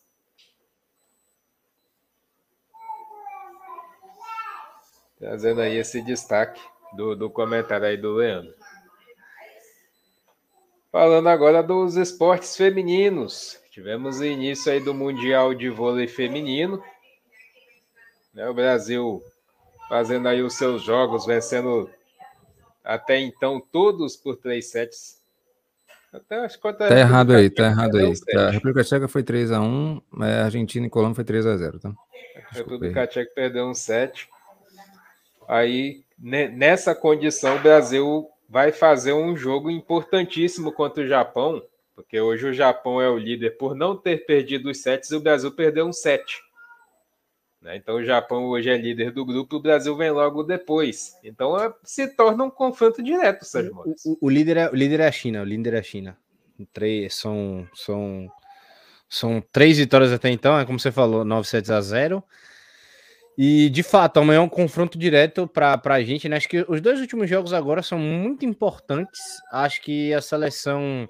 É, a gente enfrentou uma República Tcheca ainda meio que em adaptação A gente teve a perda da Júlia Bergman, Rosa Maria teve lesão, é, a Ana Cristina, né, por causa da, da, da, questão do filho, né, que, que, é, que acabou pedindo dispensa também, né, vai, se não me engano, é, é, é ficou grávida, né, salvo, salvo me engano, se é isso, né, Edson? Foi isso, correto? É, há, quem diga que sim, que, que ela acabou jogando grávida e no Mundial ela acabou ficando de fora pedindo dispensa, né? Que essa é a coisa. Então, tivemos alguns nomes dentro, né? Como é o caso de, de, de Tainara, né? Lorena também, que acabou sendo aprove... que, que, que, que acabou sendo aproveitada e tudo mais. A gente tem a Tandara também, que tá fora por conta do doping e tudo mais. Então a seleção de novo passou por um ajuste, mas ali o fio condutor, né? O, a espinha dorsal dessa seleção brasileira está em quadra. E aos poucos a gente já foi se adaptando. Então a gente teve uma estreia ali um pouco tímida, mas bem contra a República Tcheca, né? Jogo até que você viu contra a Argentina já foi uma coisa assim sensacional, porque o Brasil queria entrar um pouco moído e, e aí a Argentina não deixou, cara. A Vicky Meyer, que é a levantadora argentina, foi espetacular. Sabe aqueles jogos que você não espera? Do nada a Vicky Meyer falou: Não, Brasil, vamos ter um jogo difícil. Vamos lá, vamos ter um jogo, vamos brincar. E aí colocou o Brasil para jogar bola. Acho que isso foi importante, porque aí a gente chegou contra a Colômbia em outra aceleração a ponta da, da, da, da Colômbia parecer favas contáveis, realmente, né? Parecendo seleção, seleção africana no vôlei. Nem parecia que estava em quadra ali. O Brasil atropelou o carro. Eu acho que esse foi um bala importante, né? Esse fio condutor contra o jogo que teve contra o jogo da, da Argentina. Para a gente agora embalar, enfrentar o Japão, para ir pegar a pedreira no sábado, que aí vai ser muito complicado. Não que amanhã não seja, mas aí Japão e China agora são, são, são duas partidas que praticamente resumem a classificação brasileira, né? É importante pegar o primeiro lugar para que a gente não se bata com a outra chave, né? Para não pegar Sérvia, Estados Unidos, Itália, nada agora pelo caminho. Mas de qualquer maneira, acho que o Brasil pode ficar muito tranquilo, que se eu não me engano, já com as três vitórias a gente já está classificado, né? Porque é, é, são quatro, né? De, de cada grupo, e já com três derrotas de, de Argentina, República Tcheca e Colômbia, ninguém pode tomar nossa vaga. É, destacar, inclusive, essa escola asiática. É uma escola enjoada de se enfrentar é uma escola que sempre dá muito trabalho quando enfrenta a seleção brasileira. Então, essa escola asiática, de fato, o Brasil pode sim ainda ter uma certa dificuldade, tanto contra o Japão como contra a China, que mesmo essas seleções em renovação, passando por reformulações aí, finais de ciclo de algumas jogadoras, ainda assim a seleção brasileira pode sofrer um pouquinho, viu, Rodrigo? Um pouquinho, mas pode. Rapaz, eu, eu ouvindo vocês, às vezes eu, é, eu fico meio temeroso com a seleção brasileira, né? Parece que essa, essa renovação ela está acontecendo, né? Tem processos acontecendo, parece que tem evoluções acontecendo, mas não sei se no, no ritmo que, que, que, seria necessário, né? É, o Brasil, se não me engano, ele nunca venceu o Mundial, né? Não, não. É o único título que a gente não tem. Vamos ver, vamos ver. Tomara que desse do, do, grupo a gente passa, né? Mas como é que é, o, o confronto ele, ele é com, com um grupo específico ali? Ou, ou qual, qual, seria o provável adversário? Primeiro e segundo lugar, primeiro e segundo lugar vão enfrentando o grupo B, né? Que aí vai aí começa ah, tá aquele aquele intercâmbio aí a gente só que ainda tem tem outra questão que esse mundial tem uma parada esquisita, tipo acaba a primeira fase tem outra fase de grupo, aí a gente vai para uma segunda fase. Hum, aí, por isso que é importante não cair já no grupo com essas grandes, entendeu? Entendi. Nessa segunda fase, aí sim, depois, não tem oitavas como teve no masculino. Depois dessa segunda fase, existe uma classificação para as quartas de final. E aí entra as pedreiras, entendeu? E por isso que é, o Brasil, é bom o Brasil construir isso agora. Para que a gente consiga ter uma vida tranquila mais para frente, entendeu? Para que, que a gente agora enfrente seleções que até estão dando trabalho, né? Como é o caso de Turquia, da Caracut, né? Porto Rico, a Tailândia, para que a gente se enfrente agora para as pedreiras a gente enfrentar mais para frente. Bem explicado. Muito bom. Esse grupo B ele é complicado para caramba. O que vale é você conquistar os seus resultados. Então vai ser importante amanhã com transmissão da Alternativa Esporte Web, né? Provavelmente aí o Sérgio Maurício será o comandante. Né? Ainda está se, se, tá se confirmar, mas possivelmente será ele. Menino que vem narrando de tudo, Rodrigo? Daqui a pouco, você colocar ele para narrar um jogo de tênis aí, ele tá levando tranquilamente. Viu? Já tô educando já. Já, já tô trazendo ele. tênis aqui eu vou tranquilo, eu vou ficar. Ó. Sete né? pontos para fulana. Rodrigo Prado. É, isso, é só o comentarista que fala, né? É muito bom. aqui é tranquilo. É, quando começa as palmas, sabe? Quando o ponto entra aqui, começa aquelas palminhas, eu. Fulana fecha o set, Rodrigo Prado. é, tranquilo. É, é Só rádio no... com tênis aqui é complicado, né? É meio, é meio no estilo da, da ginástica também. A ginástica, se você for para analisar, a ginástica tem um pouco disso, a ginástica artística. A maior parte do tempo quem fala é quem comenta. E quem narra só escuta. Exatamente. É muito nesse contexto aí que o, o tênis acaba acontecendo. Mas enfim, é torcer pelo bom resultado do, do, voleibol brasileiro, que precisa de fato aí fazer a sua parte, né? Vem fazendo e vem fazendo muito bem.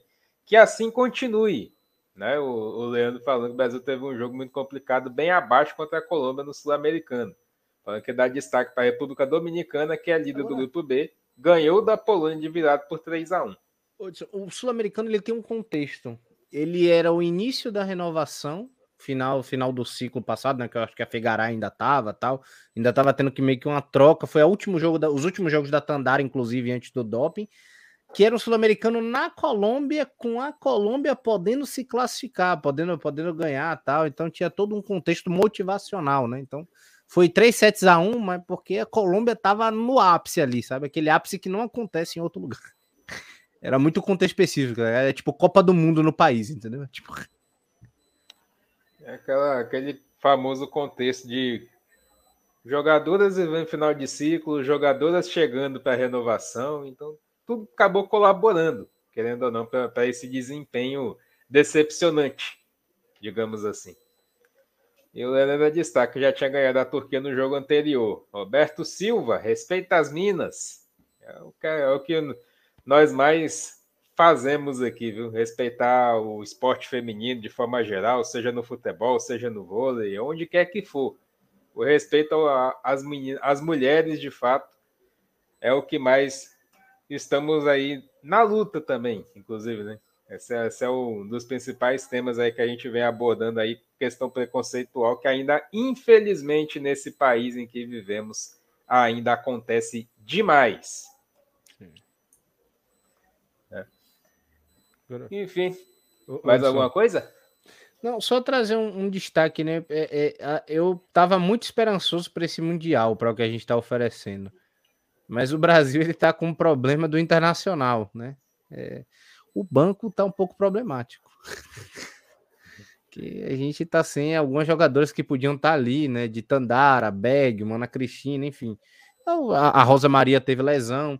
E aí estão entrando algumas meninas novas aí da Superliga, né? Um pouco mais jovens tal. Então, as duas vezes que esse banco precisou entrar, a gente tomou 5 a 1 da Argentina, né? Em pontos na corrida, e depois 4 a 0 da Colômbia, né? Então, um banco ainda que, que tá, tá trazendo alguns problemas também. Então, isso é bom ficar de olho no Brasil também. É, dá um destaque especial para a Kise, que em alguns jogos que eu pude acompanhar dela, está jogando no nível acima da média. Joga, joga demais. Canhota, habilidosíssima. Ela, ela que está no lugar da Bergman, né? Inclusive de titular, né? Que ela entrava no, no, no decorrer do jogo. É, mão, mãozinha esquerda pesada, viu, Rodrigo? Ficar na reta da menina ali, eu vou te contar, hein? Pois é, rapaz. Tem, tem, tem algumas criaturas que são, são especiais. Eu, eu gosto demais da. Além da Bergman, eu gosto mais da, da Gabizinha. Ela tem uma personalidade. Eu até mandei um, um vídeo da, da Gabizinha chegando. Foi quem foi que ela fez? É, quase que. Ah, que ela faz assim. Porra! Exatamente. Acho que é, eu acho que é a Macris, eu não sei se é a Macris, alguma coisa acho assim. que foi na, foi na Macris. Tipo, a expressão dela de confiança e de é isso, cara, né? É, eu, eu, sou apaixonado, assim, sou apaixonado. Como que essas meninas, elas. Quando, quando o Roberto fala, né, a, a respeito das minas, é esse o lema, é, eu acho que muitos de nós podemos ir além, sabe? É, é, mais do que respeitar, porque respeitar é básico, né? Respeitar é básico. Mas é admirar, ter como referência é, é isso. Os esportes femininos, eles têm muito essa, essa possibilidade de trazer, acho que é, até essa mudança de paradigma, né? A gente admira muito pouco as mulheres pelas suas capacidades é, é, intelectuais, emocionais, cognitivas. E o esporte, ele, ele é uma oportunidade a gente fazer isso. E, enfim, a seleção brasileira de vôlei, ela tem, tem muitos desses, dessas virtudes, assim, coletivas, sabe? De você entrar no jogo e nós somos a seleção brasileira, nós representamos um país, nós temos alegria de jogar. Isso é fantástico, isso é fantástico. E, você falou até da Gabi, a Gabi é tipo um fenômeno. É tipo absurdo. Engraçado é que ela é pequenininha pro vôlei, viu, gente? Que ela é alta, tá? Mas, tipo, todo mundo chega batendo já em velocidade, né? Aquele clássico assim no alto batendo. A Gabizinha, ela tem, um, ela tem um, um pulo mais curvado, chega a ser engraçado. Parece que ela tá carregando a bola assim, um Kamehameha, tá ligado? Ela atrás de trás, assim. Parece sempre que a bola tá vindo atrás dela. Depois você acostuma, tá ligado? Acho que a Macri já tem esse entrosamento também que é espetacular. Mas duas jogadoras que me surpreenderam muito, que eu tenho gostado muito desse Mundial, mas principalmente uma, que é a Carol Gataz e a Pri Darote. Mas a Carol Gataz, meu amigo, quando ela sobe, é tipo, ela sobe numa leveza, até do que o Rodrigo falou da, da bronze para mim, naquele, quando a gente ficou conversando. Ela sobe assim, parece que o tempo. O pessoal falava isso do Jordan, né, Hudson? Parece que o tempo para, ela escolhe onde ela vai bater e fala assim: ali tem um buraco. Eu, porra, filha da mãe. Essa plástica das movimentações. Eu lembro de seleções anteriores, eu, eu lembro muito da Virna, da Leila, a vibração delas, a personalidade, como que elas se encaixavam como time, a motivação.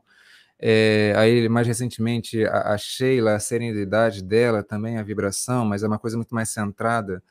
É, cara, é, é, é impressionante, assim, admirar cada jogadora com as suas características, com as suas personalidades, né? É, cara, fantástico, fantástico. E a Gabizinha é, é, é dessas grandes, assim, é, dá para perceber, é dessas grandes, sabe? Fantástico. Gabizinha é fenômeno, pô, fenômeno demais gigante da atual renovação brasileira aí jogando muito voleibol. E vamos ver ainda por muitos e muitos anos, com toda certeza. Lembrando que depois do Mundial teremos aí a Superliga Feminina, com toda certeza será um grande prazer ver o voleibol nacional acontecendo. Enfim, chegamos então ao final de mais um episódio do Driblando Perguntas Óbvias. Sérgio Maurício, mais uma vez, obrigado e até a próxima. Valeu, valeu. Deixa eu até retirar aqui então, né? Valeu, valeu, edição, né? Valeu, Rodrigo. Valeu a galera de casa aí que no, no, nos acompanhou. O Roberto, o Leandro, eu, o João, né? E todo mundo que, que foi, foi participando da live desde o início, o Yuri também, né? Lá do começo. Um grande abraço a galera maravilhosa. Sempre a honra estar aqui com vocês. E até a próxima semana. Até a próxima semana, né? Porque agora tá, tá em, em pé praticamente. A gente vai ter dois amistosos de seleção e aí a gente entra num, num ritmo aí agora de, de, de, de, Libertadores feminina que vai ser maravilhoso acompanhar. Rodrigo Prado, obrigado mais uma vez e até a próxima. Muito obrigado, Hudson. Obrigado, Sérgio, amigos da Alternativa e também é, do meu canal. É, boa noite, Janaína. Janaína está sempre com a gente.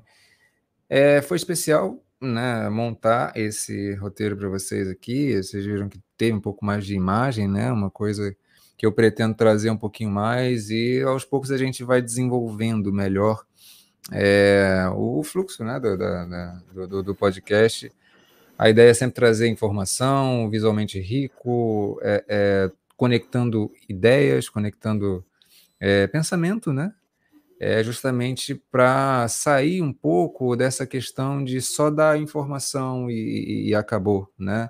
Não, o esporte ele, ele pode ser sentido, ele pode ser compartilhado nas sensações, nas emoções, ele pode ser pensado, ele pode ser melhorado por quem o discute, por quem o sente. Né? Eu acho que essa é um pouco a proposta, pelo menos a, a minha no meu canal e também aqui na, na Alternativa.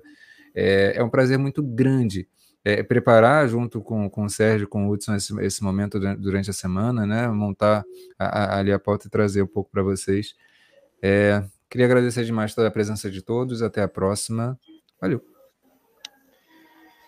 Então fica aí o convite para nossa sequência. Amanhã teremos o vôlei feminino, né? O Brasil enfrentando a seleção japonesa, jogo complicadíssimo. Volto a dizer, escola asiática para se enfrentar. É um jogo, famoso jogo de paciência. Se você espera um jogo de paciência, enfrente um Japão e enfrente uma China. Você vai saber o que é você aprender a ter paciência durante uma partida. Enfim, Janaína, muito boa noite para você, sempre com a gente aí. Muito obrigado. Até a próxima.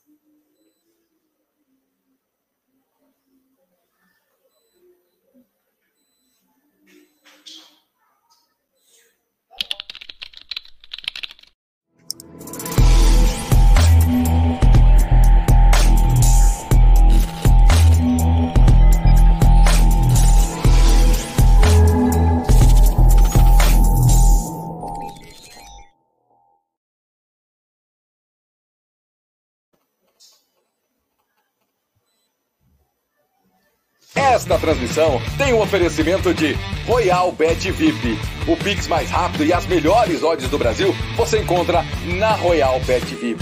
Use o nosso código promocional ASportWeb no seu primeiro depósito no valor de até 100 reais e ganhe 100% como bônus de boas-vindas. Royal Bet VIP é de brasileiro para brasileiro.